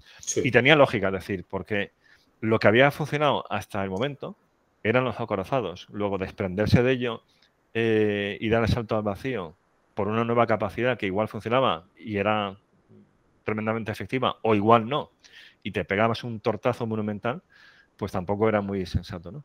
Entonces yo creo que es lógico que, este periodo es, eh, sea pues eso, muy tentativo, exploratorio y demás. Pero en eso creo que Estados Unidos pues eh, va muy por delante de los europeos porque ellos están ya a esas cosas. Y en Europa pues da la impresión de que, de que no. O sea que tenemos, por un lado, el mismo problema en cuanto a concentración industrial, luego un problema de recursos, porque Estados Unidos pues tiene economías de escala y es una, superpotencia. Nosotros mm, somos un reino de taifas militarmente, la, Unión Europea, y es mucho más difícil conseguir esas sinergias y luego otros temas, que, o sea, otros temas que hemos hablado, ¿no? Eh, que es esta famosa cuestión de la autonomía estratégica. Tú lo has tratado también en la revista Ejércitos y ahí también ha escrito Cristian sobre esta cuestión del, del drama ¿no? de la defensa europea. Sí. Que, que eso también nos lastra, ¿no? en cuanto a recursos, disponibilidad, nivel de ambición, pero que al final pesa sobre la innovación y, la, esa voluntad de, explorar ¿no? y de experimentar. Claro, pero es que no puede haber innovación si no hay conceptos innovadores que guíen la, innovación, porque en Estados Unidos estaban con estos problemas, problemas de las plataformas legadas, la revolución de asuntos militares, que, bueno, a pesar de que eran la potencia número uno, con bastante ventaja respecto a los demás, y, sin embargo se dieron cuenta que seguir innovando era, era complicado si no introducían conceptos y teorías y doctrinas, que fue a lo que se dedicó Robert Ward, que eran ya, como, como, como, eh, como explico en el libro, son conceptos que vienen de los años 90 y, de, y del año 2000, ¿no? cuando, hicieron, cuando entre el año 92 y 93 hasta el año 2000 hicieron en, en el CSBA los experimentos del 20XX, ¿no? De cómo sería el campo de batalla en el 2035, entre el 2000, no, entre el 2025 2030, eh, y básicamente clavar, clavaron casi exactamente lo que está ocurriendo en la actualidad, y sin embargo no, no se llegó a implementar esas teorías bélicas hasta que Robert que había pasado por el CSBA ¿no? unos cuantos años, y pues dio ese, ese empujón, ese empujón, eh, hizo ese liderazgo. Y, y para hacer esa labor de liderazgo tuvo que educar, entre comillas, bueno, entre, eh, comillas no, tuvo que educar completamente a todo el Pentágono y a lo que y, el gran legado de, de, Bob fue haber creado como el, el, el, club del desayuno y, otros, y otras instituciones en las cuales reunía a tenientes coroneles, coroneles, generales, a congresistas, etcétera, y al personal asistente de, los congresistas a explicarles de qué iba, eh, de, de, cuáles son las tendencias tecnológicas, la gran vulnerabilidad que iba a tener la, los ejércitos occidentales eh, bueno, ya, ya, lo tienen en la actualidad y que los iban a tener mucho más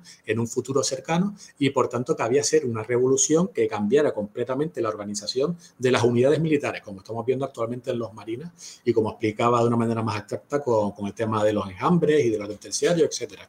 Eh, habría que reformar el Pentágono, habría que reformar eh, toda la industria de defensa y después habría que reformar también el proceso presupuestario, que eso depende también del sector civil, ¿no? De cómo el, el PPDS, en el cual se ha basado desde los años 60 el proceso presupuestario norteamericano, pues ha lastrado toda, toda la animación y eso también habría que, haber cambios jurídicos eh, eh, en el nivel civil, ¿no? Y por tanto es una, eh, es decir, una, una revolución, pero pero completamente radical y que requiere de conceptos. Uno de los problemas que yo veo en Europa. Pero, pero lo señala muy bien, o sea, una variable fundamental son las personas, son los liderazgos. Sí. O sea, liderazgos, en este caso, transformadores. Que es que gente que, eh, que sea visionaria y que sea capaz de transmitir esa visión y luego capacidad de influir. Por eso, eh, mm, algo esencial también es que eso sea dentro de la propia organización. O sea, también cuando uno ve la historia de las innovaciones, los mavericks eh, y sobre todo los celotes de innovación, muchas veces sí mm, siembran la idea, pero rara vez la llevan a cabo. O sea, pienso, por ejemplo, pues en Duet, en el caso de bombardeo estratégico, en el periodo entre guerras o de, a ver, se me ha ido de la mente, creo que es Mitchell, ¿no? El, Billy Mitchell. Billy, Mitchell, exactamente, sí. O sea, en el caso de Estados Unidos, claro, tanto Duet como Mitchell acaban en un consejo de guerra. Sí, y con muy escasa, muy escaso influencia dentro de la institución, ¿no? Y son otros los que toman la idea y desde dentro llevan a cabo esa transformación. Entonces, lo que apuntas me parece fundamental. O sea, esa cuestión de los liderazgos de las personas y que desde dentro sean capaces de, transformar. Entonces, yo entiendo ahí eh, que hay, como, hay dos grandes impulsores de esta revolución. Una es eh, la propia mm, evolución del entorno eh, tecnológico económico, lo cual no es nada nuevo. O sea, muchas revoluciones militares se han producido porque el entorno también ha cambiado. Y, a veces hay sinergia en ese proceso de transformación. También lo propio, lo militar, acelera el cambio en la esfera política, económica eh, o tecnológica. Eso lo hemos visto, vamos, desde el siglo XVI, con esa idea de las revoluciones militares. Entonces, en este caso, estamos a las puertas de esa famosa cuarta revolución industrial que pivota en torno a lo que estás comentando, de inteligencia artificial, de robótica, de, de conectividad y demás. Entonces, tiene todo el sentido que este sea uno de los impulsores. Y otro, lo señalaba también en principio, que es esa conciencia en Estados Unidos de perder ventaja competitiva frente a otros eh, rivales. Es decir, Estados Unidos ha tenido una situación de supremacía militar desde el fin de la Guerra Fría y, eso, digamos, que fue refrendado aplastantemente en la primera guerra del Golfo, primera o segunda, ¿no? si se llama primera a la guerra de Irak, pero la guerra de 1991. Aunque luego, si uno ve en detalle, era una guerra todavía muy industrial. el número de mm. municiones inteligentes era, fue un porcentaje muy pequeño y tal, y en general fue una guerra que se libró con doctrina no muy diferente a la de la Segunda Guerra Mundial, aunque evidentemente la tecnología era mucho más avanzada. Correcto. Pero, eh, pero vamos, es una forma de decir, Estados Unidos tiene una forma de combatir que ahora mismo no hay parango. ¿no? Claro, mm. yo me acuerdo, y esto lo hablaba con, con José Luis Calvo Albero, que tiene mm. el podcast de, de Clausewitz, eh, porque él enfatizaba mucho esta cuestión, de decir, vale, Estados Unidos, eh, imaginemos que ha conseguido ese RMA, que es muy discutible porque, tal como lo concebía Marshall, mm, requería cambios doctrinales mucho más atrevidos. Pero imaginemos que que es así, ¿no? O sea, vamos a llamarlo RMA. Hmm. Eh, vale, esto es efectivo cuando se enfrenta luego en Afganistán y cuando se enfrenta contra Irak de nuevo en 2003. y esto le hacen frente convencionalmente, como pasa en los primeros meses de, Afganistán. O sea, cuando, los, cuando derroca a los talibán o cuando derrota por segunda vez al ejército iraquí. Y me acuerdo que José Luis se preguntaba, ya, ¿pero qué pasará cuando se enfrenten dos países que tienen fuerzas armadas RMA, es decir, entre China, Estados Unidos, Rusia, que es, habiéndose puesto las pilas, y Estados Unidos. ¿Cómo será esa guerra? Y él decía, pues no tenemos ni idea cómo será, ¿no? Entonces entiendo que Estados Unidos eh, ya es consciente de que los otros han reaccionado, quizás de, manera, o sea, no, para, no exactamente como una imagen de espejo, sino desarrollando lo que comentabas, ¿no? De de esos sistemas para mm, neutralizar la ventaja de Estados Unidos, pues mediante esa guerra de salvas, que también comentas en el libro, esa capacidad de hacer daño a gran distancia, de modo que Estados Unidos no puedan desplegarse eh, en el teatro de operaciones como hizo en la Segunda Guerra Mundial en Inglaterra o en la guerra de Irak en, del 91 en, en, Arabia Saudí. O sea, negarle ese acceso a Estados Unidos y luego negarle la supremacía aérea, pues con sistemas mucho más avanzados antiaéreos o ya más recientemente también la guerra en red con guerra electrónica. Entonces entiendo que los dos impulsores son uno, si hay cuarta revolución industrial, también el ámbito militar tiene que sumarse a esa revolución tecnológica y la guerra mosaico iría, sería una plasmación de ello. Y, luego el otro motor es eh, los otros países, ahora ya en contexto de rivalidad entre grandes potencias, también han avanzado tecnológicamente para hacer guerra convencional, luego tenemos que hacer, dar una vuelta de tuerca y mm, están un, un, peldaño por encima, ¿no? o muy, muy por encima tecnológica y doctrinalmente respecto a nuestros adversarios convencionales. O sea, estos serían los dos impulsores, entiendo. Sí, eh, como uno decía, el, lo que comentaba en el Carlos Albelo en el, en el, en post de, de Clausewitz, eso ya lo habían estudiado eh, durante los años 90 los, en el CSBA, ¿no? Marshall y, y, vamos, la gente que dirigía, ¿no? Krepinevich, etcétera, ¿no? Martinez, pues de ahí hicieron el estudio de 20XX, ¿no? que es el estudio que, que se basaba en cómo, se, cómo sería el mundo estratégico en el 2025 eh, si, si países, porque no los nombraban por ese nombre, como Rusia y China, desarrollaban una RMA propia, ¿no? asimétrica además, como comentabas, ¿no? no exactamente una RMA como la americana, sino una RMA asimétrica.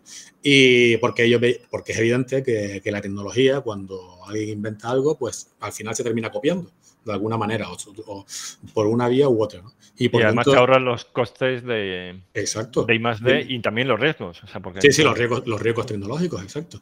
Eh, por tanto, ese es un, como comenta, es un impulsor bastante fuerte. Otro, otro impulsor eh, poderoso es la restricción presupuestaria que hubo en Estados Unidos, porque la ley de Augustin y la enfermedad de costes, pues ya viene ocurriendo desde hace décadas, ¿no? Y, y, y el peligro de tener pequeñas, es decir, eh, pequeña cantidad a la hora de una guerra convencional importante, pues había riesgo ahí de cuántos escuadrones podría perder Estados Unidos y se tenía que después la capacidad industrial, como la Segunda Guerra Mundial, de construir 150 portaaviones en tres años, ¿no? Y cosas por el estilo, ¿no? Y, y tropecientos miles de aviones y no sé qué. Pues, es decir, ese, ese problema de, de la enfermedad de la, de la, enfermedad de coste se dio y que eh, después asusado o, o, acrecentado por el tema de que otros países podían tener su propia RMA, llevó a que, es decir, es un impulsor de, la, de las doctrinas eh, mosaico y multidominio y de la tercera estrategia de compensación, porque eh, después de la crisis, eh, aunque esta enfermedad se conocía desde hace tiempo, desde hace décadas, eh, como el crecimiento económico norteamericano era potente y sus rivales geopolíticos eran económicamente muy pobres, era la Unión Soviética que no podía competir eh, es decir, eh, la Unión Soviética pudo mantener la carrera de armas durante la Guerra Fría porque Estados Unidos decidió no gastar demasiado dinero en armas. Porque de ahí fue cuando Reagan incrementó uno, dos, un punto y pico, casi dos puntos, el, el presupuesto de defensa, la Unión Soviética, en la Gorbachev vio que no podía mantener el ritmo y de ahí que decidiera pues acabar con la Guerra Fría para intentar después hacer reformas económicas, trayendo recursos del gasto militar para, para hacer ese cambio de la economía central a la economía de mercado, ¿no? que iba a ser tenía unos altos costos financieros y, de ahí lo que, hizo Gorbachev. ¿no? Eh, de, mm, decir, eh, Estados Unidos lleva siendo el modo de hacer la guerra norteamericana se ha basado en ser siempre el rival económico más fuerte y en poder movilizar una gran cantidad durante un tiempo. Suelen perder la primera batalla, ¿no? O los americanos se suelen ver a sí mismos como, como en Pearl Harbor, ¿no? Y, y, o, sí, o, en África, en Cacerín, ¿no? Exacta, exactamente. Lugar, hay una frase que me hizo muchísima gracia de Anthony Vivor en uno de sus libros, donde a, a raíz de lo de Cacerín, los británicos dicen, bueno, los americanos son nuestros italianos.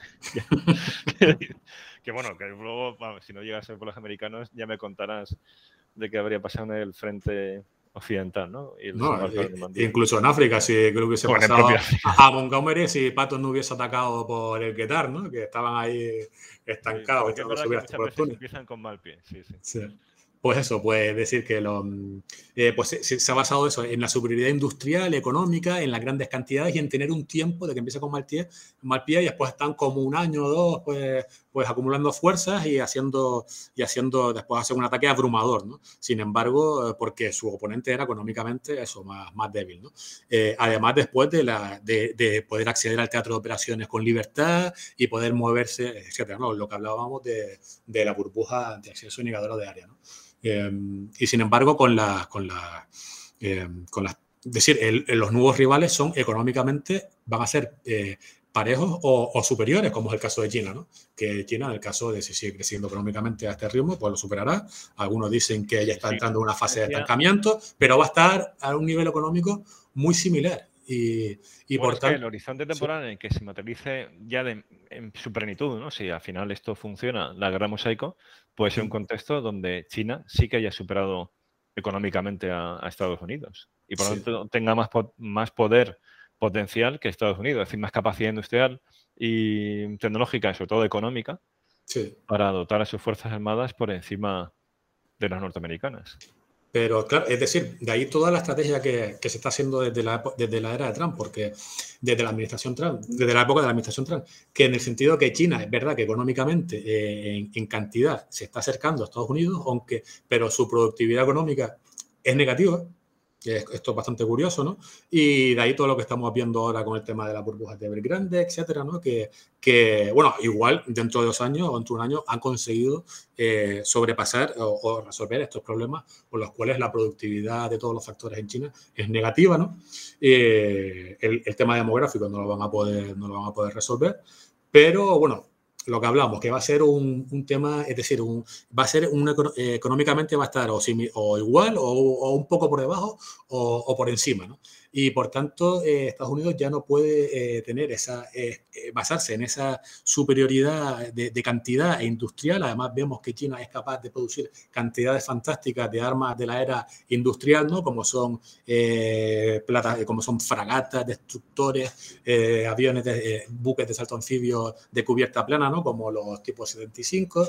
Vemos que son capaces de construir silos de misiles e ICBM a una capacidad superior, casi incluso que la Unión Soviética en su momento, ¿no? como estamos viendo con la modernización nuclear, y que por tanto en el aspecto tradicional eh, en el que se ha basado Norteamérica o los americanos, pues ya, ya no pueden ir por ahí. Y por tanto de ahí que, traten de hacerle eh, no solamente eh, la innovación tecnológica, su, mejorar la innovación tecnológica en Estados Unidos a través de las nuevas tecnologías militares y creando nuevas unidades, sino también cortando el flujo de tecnología hacia China. De ahí que estén sacando de la bolsa de Estados Unidos a, muchas empresas, que estén, eh, que traten de evitar que China siga comprando tecnología a, países occidentales y a Estados Unidos. de hecho, la, presión que hay sobre los países europeos para que disminuyan su, tanto su dependencia eh, comercial con China, que también nos interesa a nosotros, como sobre todo el ayudar a que China se desarrolle económicamente por, por estas razones geopolíticas y, sobre todo eh, dificultar sus avances tecnológicos, sí. Claro, eso podrían contar muchos de los alemanes al respecto. Sí, porque entonces China, si al final, es decir, no estamos viendo que esté, aunque o que tiene una capacidad de innovación eh, buena, no estamos viendo que, y, por ejemplo, en cosas como inteligencia artificial, es que ya nos, ha dejado atrás a los europeos. Bueno, no, no. Bueno, a los europeos sí, a los norteamericanos no. Ha habido mucha. No, eh, o sea, están en la carrera, pero vamos, que los europeos, nos, los europeos nos hemos quedado, me da la impresión, ¿no? Fuera sí, sí, sí. Los europeos. Viendo las eh, grandes empresas tecnológicas se han ido a China, eh, o sea, más que se han ido, están en China y están en Estados Unidos, pero Europa en ese sentido está muy por detrás. Sí, en Estados Unidos, eh, porque ha habido mucha falsa información con algunos informes que se han leído mal sobre la supuesta superioridad china en inteligencia artificial y lo que dicen esos informes cuando se leen es que eh, China está gastando cierta cantidad de dinero, pero en copiar a lo que están haciendo los americanos. No, no tienen, decir, en tecnología militar, en inteligencia artificial militar, hay inteligencia artificial militar. Y después, respecto a lo de las patentes de la inteligencia artificial china, y, ah, decir, es como lo de las patentes de un montón de cosas que sacan los chinos, que hay, un, hay planes quinquenales, ¿no? Que dice, pues tenemos que innovar el plan China 2025, el plan China 2000 no sé cuánto, eh, pues tenemos que sacar no sé cuántas patentes, producir no sé cuántos tal, y por tanto hay una inflación de patentes, pero que no son ni patentes triádicas, y no hay realmente eh, una, una, una, innovación que, que, pueda rivalizar todavía con lo que está haciendo Estados Unidos. Y, el tema de la tecnología militar, hubieron algunos, algunas noticias de prensa eh, mal informadas, ¿no? o que no se leyeron los informes, en el que dicen que la, que la inteligencia artificial que hace China es para algunos aspectos concretos de localizar, eh, es decir, cuando tienes una gran cantidad de imágenes, puedes ver patrones y ver dónde están las unidades americanas que quiere bombardear, ¿no? Que eso fue lo que hizo el proyecto Maven, que intentó el Pentágono con el proyecto Maven, con, con, con, Google, ¿no? Y que le salió mal porque se rebelaron en Silicon Valley, no sé qué tal ahí. Pues ese tipo de cosas y, y en copiar en lo que hacen los americanos, ¿no? Eso, eso lo, estudió Ryan Fedasiuk, eh, no del Instituto Hudson, no recuerdo ahora en qué, en qué universidad en qué universidad sacó este estudio, pero que vamos, que se leyó muy mal lo que, lo que están haciendo los chinos, ¿no? al ver el, el, estudio de FEDESIC. Y bueno, lo que decía es que eh, la estrategia global norteamericana de intentar cortar el flujo tecnológico hacia China, porque no es verdad que ellos estén tan avanzados tecnológicamente, es que sigamos viendo su, es decir, sus producciones militares son producciones militares de plataformas legadas y parece que están construyendo un ejército de los 90, ¿no? Eso sí, con una gran cantidad de misiles, ¿no? Eh, de misiles de medio y largo alcance. Eh, pero son, es decir, es un, es un ejército que va a quedar obsoleto no estamos viendo una gran innovación como si estamos viendo en Estados Unidos, que están reformando completamente sus regimientos en infantería marina. Eh, el ejército de tierra va un poco por detrás en, velocidad, pero van a sacar un nuevo manual en verano y también están empezando a sacar nuevas, nuevas plataformas como el MPF o las nuevas unidades de, misiles de largo alcance, que eso ha llevado a la crisis de Ucrania, ¿no? a la crisis actual no tanto por Ucrania, sino porque la guerra multidominio se va a empezar a implementar en Europa a partir del año que viene, entre este año y el año, que viene, en el 2023 empiezan las primeras unidades, en el 24 ya estarían operativas, y eso ha puesto muy nervioso a Rusia porque sabe que perdería esa competición de salva. O sea, el tema de Ucrania es cuando dicen, no, no queremos que pongan misiles de largo alcance en Ucrania. O sea, ellos saben, los rusos, perfectamente que nadie va a poner misiles de la OTAN ahí, pero sacan a colación ese tema porque no quieren que Estados Unidos implemente la guerra multidominio, eh, no ya a nivel de regimiento, sino como montaba a nivel de competición de salva de misiles de medio alcance y, casi intermedio, porque ya han activado el, el creo que ¿cuál es la, el 52 Cuerpo de Ejército de Artillería, ¿no? que fue el que implementó los, los Pershing en, cuando la época de los euromisiles, pues lo, han reactivado y van a traer aquí sus primeras brigadas eh, eh, multidominio, ¿no? o su Tax Force Multidomain, ¿no? que, y por tanto, de decir que tiene cuatro estrellas, ¿no? tiene nivel de, ejército, pero básicamente se, se, organiza en base a, a brigadas multidominio por ahora, porque también... sí, perdón que te, interrumpa. Entonces, o sea, sí que estaría consiguiendo esa superioridad en capacidad de guerra convencional con respecto a China, por un lado, y también respecto a Rusia. O sea, que ese sería uno de las fuerzas motrices ¿no? que, explicaría este, este cambio. ¿no? O sea, que eso como tal sí que se estaría claro, logrando. Porque, porque económicamente quedaría igual a China y por tanto quiere eh, aunque, aunque económicamente sea, es decir, eh, eh, un país como, como España pues puede tener más PIB que otro, pero que tenga menos población y, y, menos recursos, pero puede ser tecnológicamente inferior. Eh, por hmm. tanto, pero que en el plano militar siga teniendo primacía Estados Unidos. Entonces, ahí, o sea, de aquí me surgen varias preguntas. por un lado, o sea, una implicación de todo esto es que los europeos, y ahora sí que podemos profundizar en ello, pero yo creo que ya tenemos el momento de juicio, Mm. Como para concluir que los europeos nos estamos volviendo más dependientes de Estados Unidos para la defensa de, Europa occidental en un hipotético conflicto armado convencional con Rusia. O sea, iremos en esa línea, ¿no? Sí, sí, sí, sí. Completamente. que esa sería una implicación ya estratégica de estos cambios tecnológicos. Y luego la otra pregunta, y es, eh, y si te parece, entonces ya entramos de lleno a esa cuestión, es eh, ¿Qué es lo distintivo de lo multidominio? Porque yo creo que a partir de lo que has expuesto, el que nos escuche ya creo que entiende, sí que entendería qué es la guerra mosaico. ¿Qué es lo peculiar de lo multidominio? Mm, o sea, lo multidominio es simplemente una profundización en el concepto de lo conjunto, o sea, de que eh, tierra, mar y aire eh, cooperen entre sí en, en, las operaciones militares, en este caso ya incluyendo además el dominio espacial, y el electromagnético o implica algo más? Pues em, aparte de, una combinación sin precedentes de los, a nivel operacional y táctico de los diferentes dominios entre sí, como tú comentabas, después hay otro aspecto que es el, podríamos denominarlo del auge de la zona gris, ¿no? Y aspectos más político-militares, no solamente militares y de defensa, en los cuales la, este nuevo concepto, esta nueva doctrina, no se basa solamente en ganar en el campo de batalla, sino también ganar en, lo que yo, en las diferentes fases del conflicto, que hay una fase de, competición, después de, una vez estalla el conflicto armado, eh, eh, de penetración, de, desintegración y de explotación, ¿no? Tienen, este concepto tiene cuatro fases. y por tanto, cuando hablan de la multidominio, perdona, eh, no solamente se refiere a los, esos ámbitos ¿no? de operaciones de, medios militares, de espacio, el espectro electromagnético tierra, mar y aire, sino que también podríamos incluir ahí lo que en zona gris llamamos las estrategias híbridas. O sea, ese empleo integrado de diversos instrumentos de poder económico, informacional, diplomático, etcétera, con el fin de obtener determinados objetivos políticos. Correcto. Sí, sí, es decir, eh, no solamente son los diferentes dominios, los cinco dominios que los que comentaba, de tierra, mar, aire, ciberespacio, espacio, etcétera, sino eh, poder competir eh, en, el aspecto previo a la guerra e incluso después se ha iniciado un conflicto armado que no va a escalar, que es probable que no escale a, a una guerra a plena escala, ¿no? Entre Rusia, Estados Unidos o entre Estados Unidos y China, ¿no? Y por tanto hay que diseñar toda la estrategia y toda la fuerza militar para prevalecer en ese conflicto, en ese conflicto que se van a integrar, aparte de los aspectos militares, los aspectos diplomáticos, informacionales, ¿no? Eh, propaganda, etcétera, y, económicos.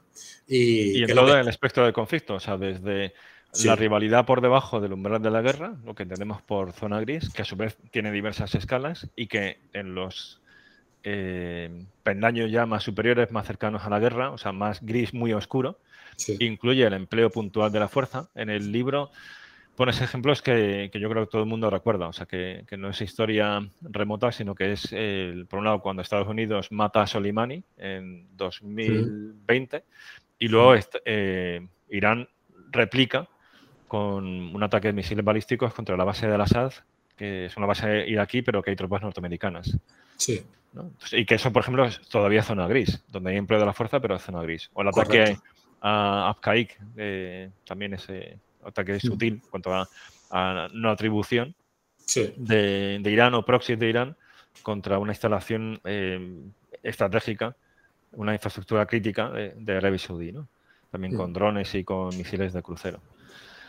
Eh, o sea que eso todavía es zona gris. Y la idea, por tanto, del multidominio es prevalecer en todo el espectro de conflictos, desde la zona gris eh, ya muy caliente a, a, la guerra, ¿no? Esa es la sería. Claro, porque eso ya también incluso se vio en los estudios de 20X que eh, hizo eh, la ONA y el CCBA, ¿no? que hablaba en principio de los 90 que podían ser los conflictos a partir del 2025. ¿no? Y, por tanto, es decir, el, por un lado la sombra nuclear ¿no? o la disuasión nuclear y la reducción de la hostilidad internacional entre grandes potencias, eh, por un lado evitaba la, es decir, la posibilidad de la de la destrucción, de la destrucción planetaria ¿no? de, por, el cataclismo nuclear, eh, pero por otro lado permitía las estrategias y conflictos eh, sin riesgo y sin temor a que escalara a, la destrucción mutua asegurada, ¿no? porque ya no había ese, ese ese, esa hostilidad ideológica que se plasmaba luego en planes de la destrucción total del enemigo, como cuando Hitler eh, intentó eh, borrar del mapa a la Unión Soviética, o como cuando la Unión Soviética pues, eh, borró del mapa a la Alemania nazi. ¿no? Bueno, y es que esto además recuerda mucho lo que contabas al principio del programa ah. de la paradoja estabilidad e inestabilidad. Ah, correcto. O sea, una vez que logra la estabilidad ahí, no significa que, que desaparezca la inestabilidad, sino que se incrementa. se incrementa, pero desciende a los escalones inferiores del conflicto. Correcto, correcto. Es decir, eh, eh, eso es, eso también tronca con, con, lo que decía, de, con lo que explicaba la tesis, porque eh, en la Guerra Fría no, no, era paradoja de la inestabilidad, inestabilidad, sino era paradoja de la estabilidad, inestabilidad, en el sentido que había estabilidad esto, bueno, yo sé que tú lo sabes, pero para muchos oyentes pues no, lo conocerán. Eh, bueno, los que, los que se han estudiado esto sí, pero otros no, no tienen por qué saber. Eh, la paradoja de la estabilidad y inestabilidad implica que el riesgo de destrucción mutua asegurada hace que en la parte alta del conflicto haya estabilidad, ¿no? Eh, porque, es decir, que, ninguna superpotencia o una gran potencia dé pasos demasiado atrevidos porque eso implicaría un choque directo entre ellas y, por tanto, el riesgo de la, de, la destrucción nuclear. Eh, sin embargo, tienen que seguir compitiendo, compitiendo porque tienen una gran hostilidad entre sí geopolítica, ¿no? Y eso después descendía en la paradoja de la estabilidad a la inestabilidad, que en la parte baja del conflicto había inestabilidad, por, por ejemplo, como vimos en Corea, en Vietnam, o apoyando a milicias proxy, ¿no? Etcétera.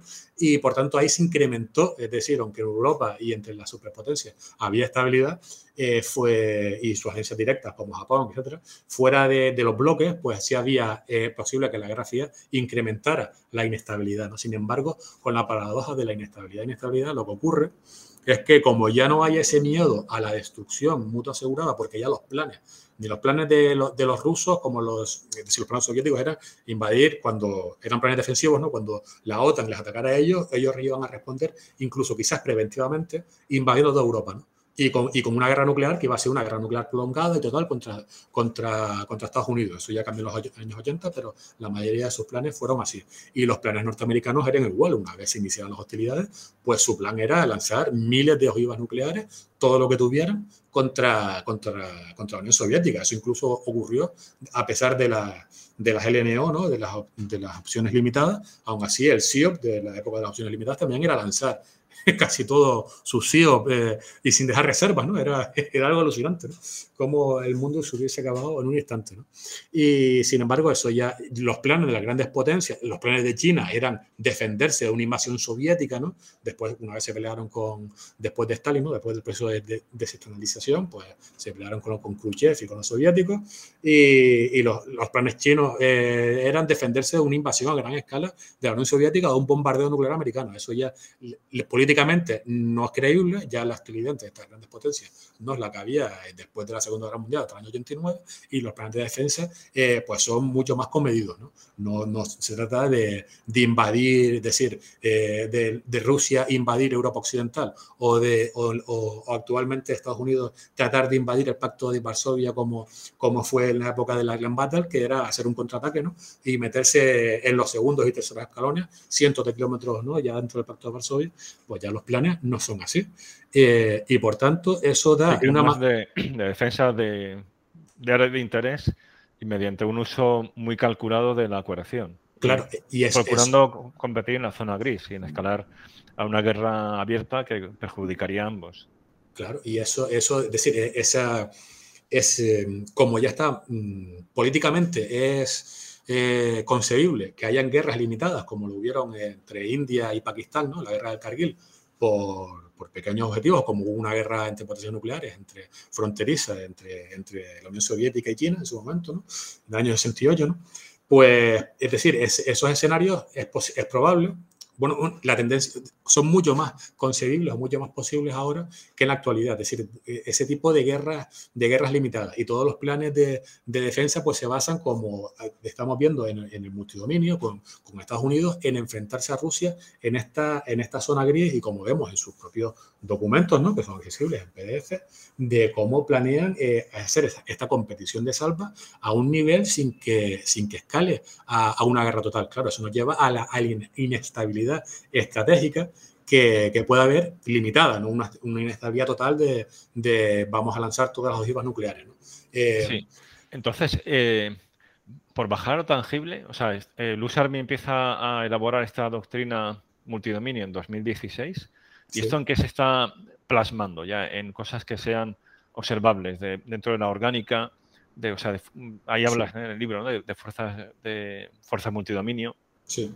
De del Big eh, Six, o sea, de seis grandes programas de, de armas, que realmente son, son muchos más, ¿no? Sí. Que cuelga mucho más de cada uno de ellos, que los famosos cinco grandes de la batalla aeroterrestre.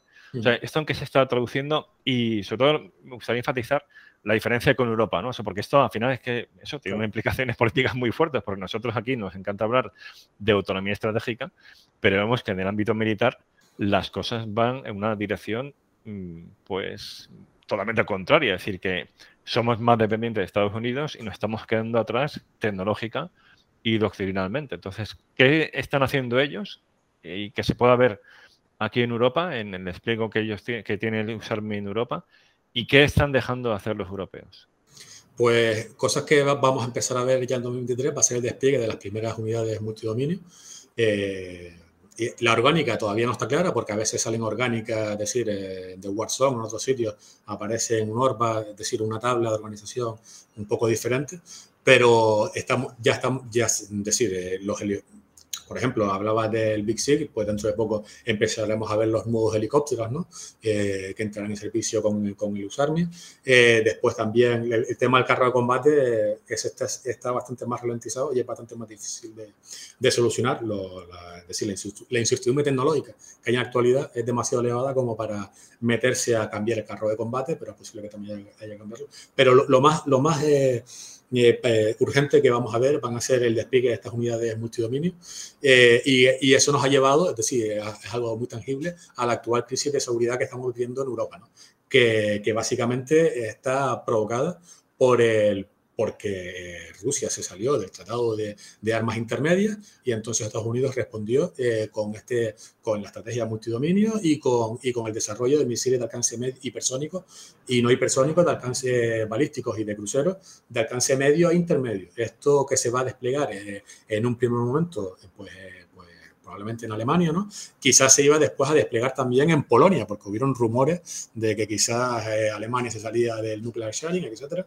Y esto ha llevado a Rusia a, que, a pesar de estar durante años con lo que está demandando ahora, porque ellos lo llevan demandando desde antes de, desde antes del acta fundacional del año 97, ¿no? entre las relaciones entre las, entre las relaciones OTAN-Rusia, eh, eh, no, las, no las habían hecho urgentes hasta ahora. ¿Y qué es lo que ha provocado eh, ni hace tres años? Porque la guerra de Ucrania ocurre desde hace, desde hace unos cuantos años. Y, y, y, el, y que no me vengan con el tema de no, Zelensky ya no es y por tanto se quieren quitar a Zelensky ya ven que el tema de Ucrania no se puede resolver a través de Minsk Docs, de, de del Tratado Segundo de Minsk, porque están planteando un, la arquitectura de defensa eh, y de seguridad europea a un nivel eh, total, ¿no? que ni siquiera se, se, discutió cuando se disolvió la Guerra Fría, que ahí se, se, discutieron el STAR, el INF y el Tratado FASE, después CCE, ¿no? y se creó la OSCE, bueno, los comités de, de, vigilancia de la OSCE, de, medidas de, de, crear eh, confianza de seguridad, ¿no? etc.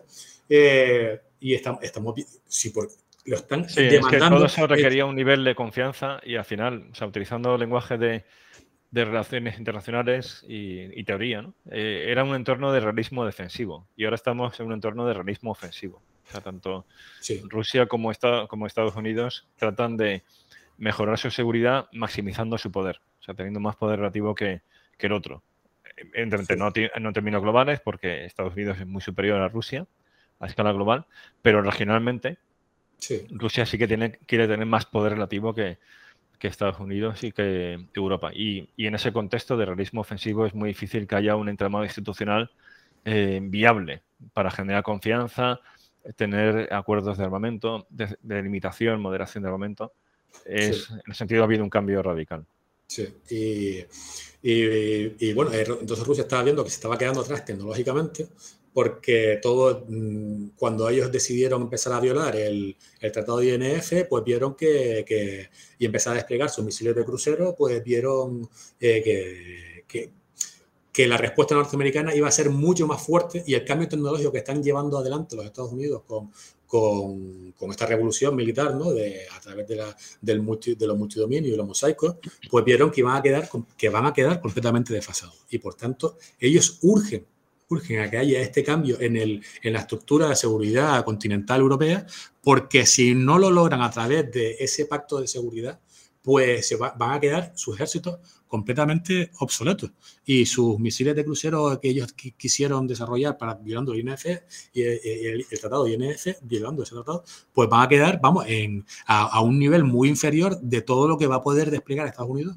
en los próximos años. Y de hecho, eh, su, su, la, lo que hablábamos del tema de las cantidades, Rusia, por ejemplo, eh, eh, en un primer momento intentó hacer una política de defensa de, de, la guerra sin contacto y similar a la competición de salvas que desarrolla Estados Unidos, pero desde hace unos años ha revertido parte de esa, de esa política militar y están empezando a a, poner en servicio o, reactivar miles de carros de combate y vehículos de combate de infantería que tenían almacenados, creando nuevas divisiones, porque en un primer momento con la competición, con la guerra sin contacto, iban a ser brigadas nada más, están eh, reactivando las divisiones y están creando un ejército convencional a gran escala para invadir, para amenazar con invadir países, países vecinos.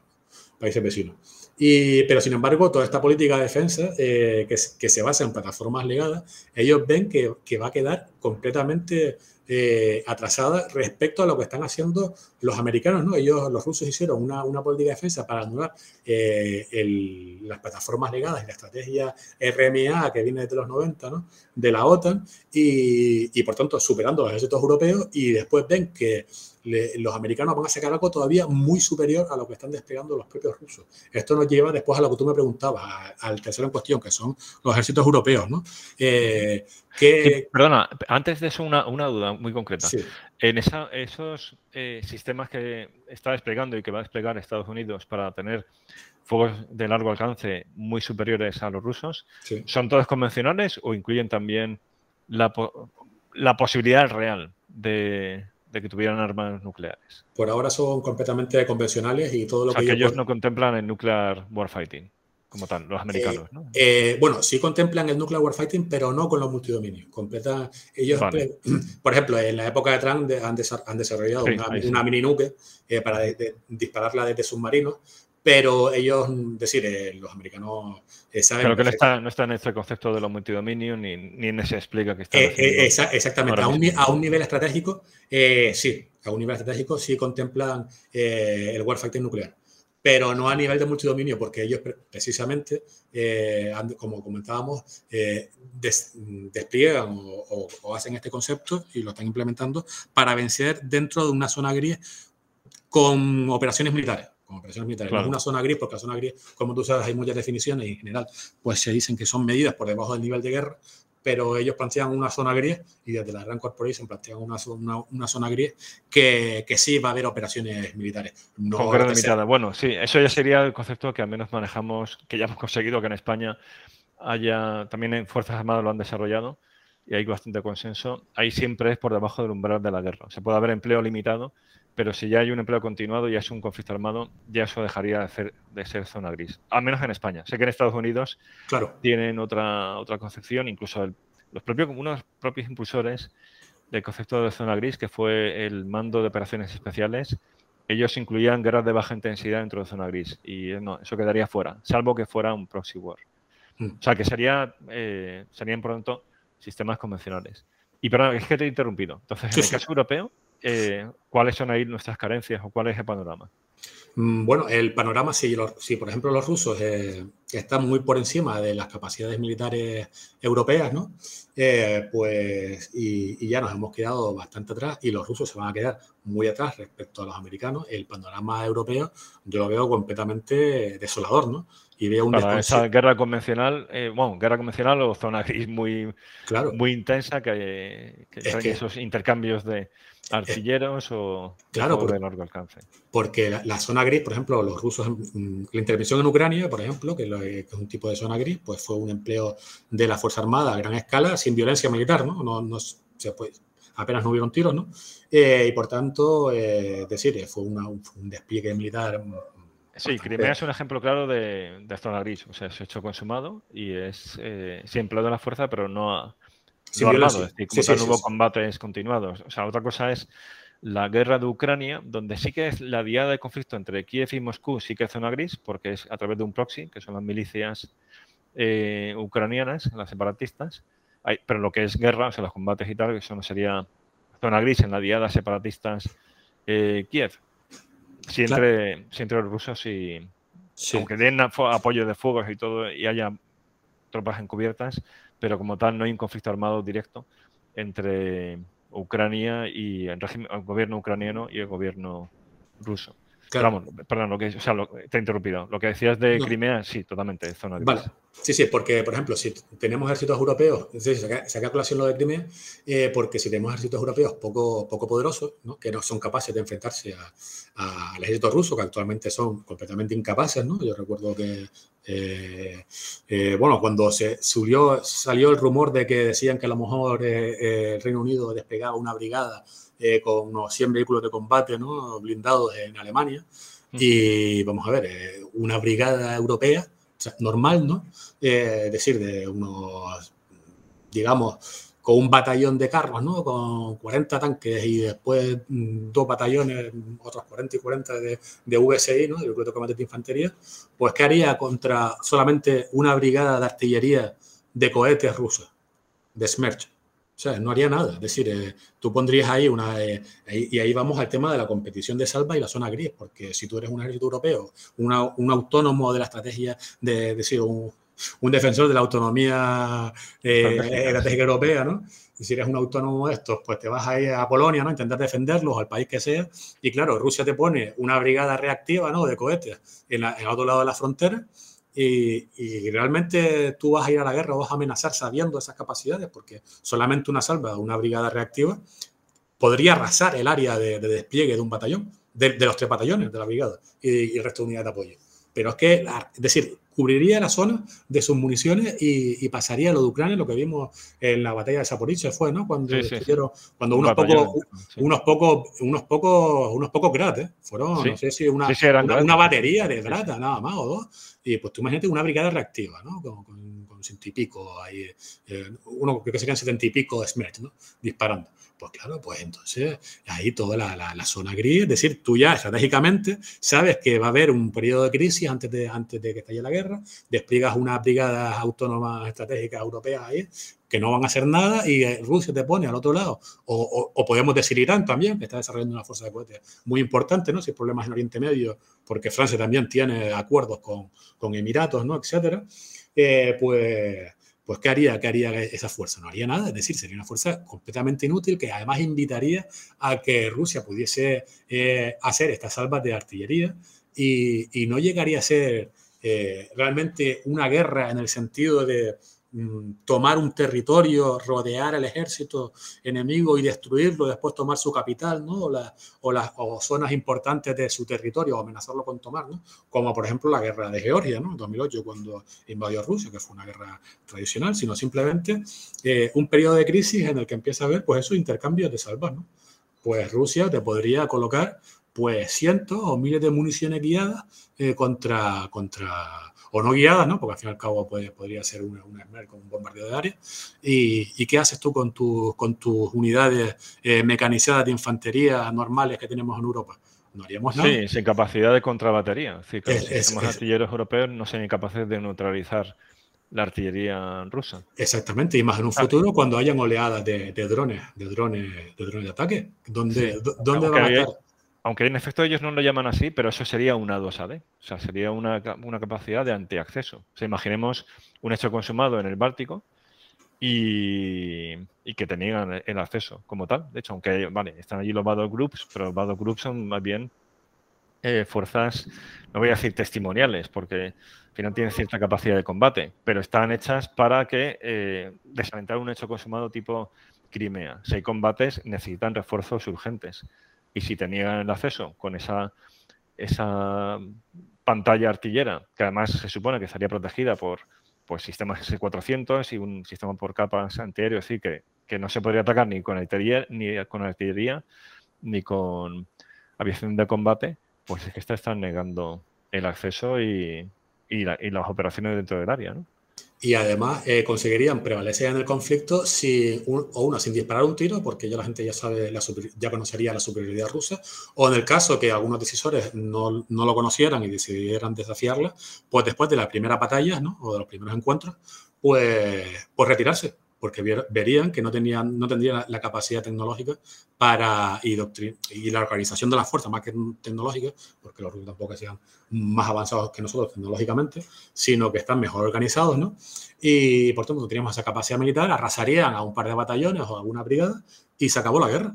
O se acabó, es decir, se acabó el conflicto. Había un, momento de, intercambios, como si eh, en la guerra de las Malvinas los los argentinos se hubiesen retirado después de, que les cortaran las comunicaciones con, entre, entre Puerto Argentino y el continente, ¿no? Cuando llegó la, Fuerza de Tarea Británica y los, y los Harrier empezaron a, a, sobre, a bombardear Puerto Argentino, ¿no?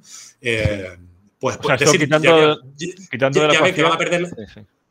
ya ven que, perdón, eh, que van a perder la guerra, entonces se retiran. Los ejércitos europeos, pues ahí sería una zona gris en el sentido que hay unos intercambios de, tal como ven los americanos. ¿no? Sí, una serie de acciones, sí, una serie de acciones mejor que incruentas inicialmente, pero que son un desafío político y que no habría respuesta militar efectiva porque se vería disuadida por, la, por esa. Y ahí, y, ahí, controlan el punto de Schelling, el punto de Schelling que es la clave, de la, de, en mi opinión, de las, de, la, de, de, la estrategia de zona gris, ¿no? más allá de que, haya o no haya violencia, sino controlar la, el, el, punto de Schelling sin que llegue a un nivel de guerra total. ¿no? Y, y, para prevalecer en, en, la escalera del conflicto y tener una teoría de la victoria que, que no requiere pues, un enfrentamiento total, pero que sí ve un, uso de la fuerza militar convencional a cierta, cierta escala. Y por tanto hay que... Claro, siempre quitando de la ecuación a Estados Unidos. O sea, porque... Pero claro, pero, pero al final el argumento, o sea, la conclusión es, es la misma. Es decir, al final todo esto lo que hace es eh, profundizar la eh, dependencia europea de Estados Unidos para la defensa del viejo continente y que lo estamos viendo hoy, hoy precisamente. Bueno, ya, ya habrá acabado la reunión en Ginebra entre Estados Unidos y Rusia, y Rusia quería hablar con Estados Unidos directamente para organizar toda la defensa del continente, porque son los que van a desplegar este tipo de misiles, este tipo de unidades. No quieren hablar, después van a hablar en la OTAN y, y, en la OCE, pero a un nivel porque los americanos les pidieron que para ser el paripé de tener en cuenta a los europeos, ¿no? Pero tienen, eh, es decir, actualmente, si en el caso que se desplegara Estados Unidos, ya veríamos cómo serían las amenazas de Rusia para organizar la defensa del centro y el este de Europa. Es decir, eh, esto no es algo, bueno, yo que vivo en Canarias o a la gente que vive en Península, en España, pues nos queda, es verdad que nos queda un poco lejos, igual que a un polaco le queda lejos el Sahel, ¿no? Pero, pero a nivel europeo, es decir, eh, estamos hablando de cómo, quedarían los ejércitos europeos y cómo quedaría la defensa europea. Si sí, hubiese el propio proyecto político europeo. Exactamente. ¿Cómo conseguir, es decir, eh, cómo, no, no, lo hago como pregunta, sino como, exclamación, ¿no? Eh, la manera en que, en que Rusia podría influir en todo el proceso político europeo simplemente amenazando con un acto militar eh, en, algún, en algún país, en algún país de, su entorno. ¿no? Por ejemplo, la ampliación de la Unión Europea, que fue lo que llevó al, al conflicto en Ucrania, ¿no? Básicamente, y, los rusos no se, iban, no se irían a parar ahí. Y por tanto, eh, las implicaciones son mayúsculas, como fue la Segunda Guerra Mundial o la Guerra Fría, que dividió Europa por la mitad. Es decir, tendría unas consecuencias geopolíticas que después también se traducirían a nivel, a nivel de la Unión Europea no, porque no se podría seguir ampliando. Rusia exigiría eh, ciertas concesiones comerciales para seguir ampliando su unión euroasiática, etcétera. Es decir, no, eh, eh, el, que el tema de que Europa se quede, es decir, porque claro, ahora estamos muy cómodos con el tema, como tú comentabas, con Estados Unidos dentro de la OTAN, pero que Europa se quede de una manera tan obsoleta militarmente respecto a Rusia, o, o amenazas, o en un futuro podría ser China cuando, que podría cambiar el orden económico y geopolítico mundial, ¿no? si realmente hay un conflicto por Taiwán dentro de 10 años o de 7 o lo que sea, ¿no? pues decir, eh, ¿qué sería de los, de los ejércitos europeos o de las armadas europeas? ¿no? Es decir, eh, pues, o sea, que tiene consecuencias sobre la cohesión interna del propio eh, proyecto político europeo y no digamos ya sobre esas ambiciones europeas de ser un actor geopolítico a escala global.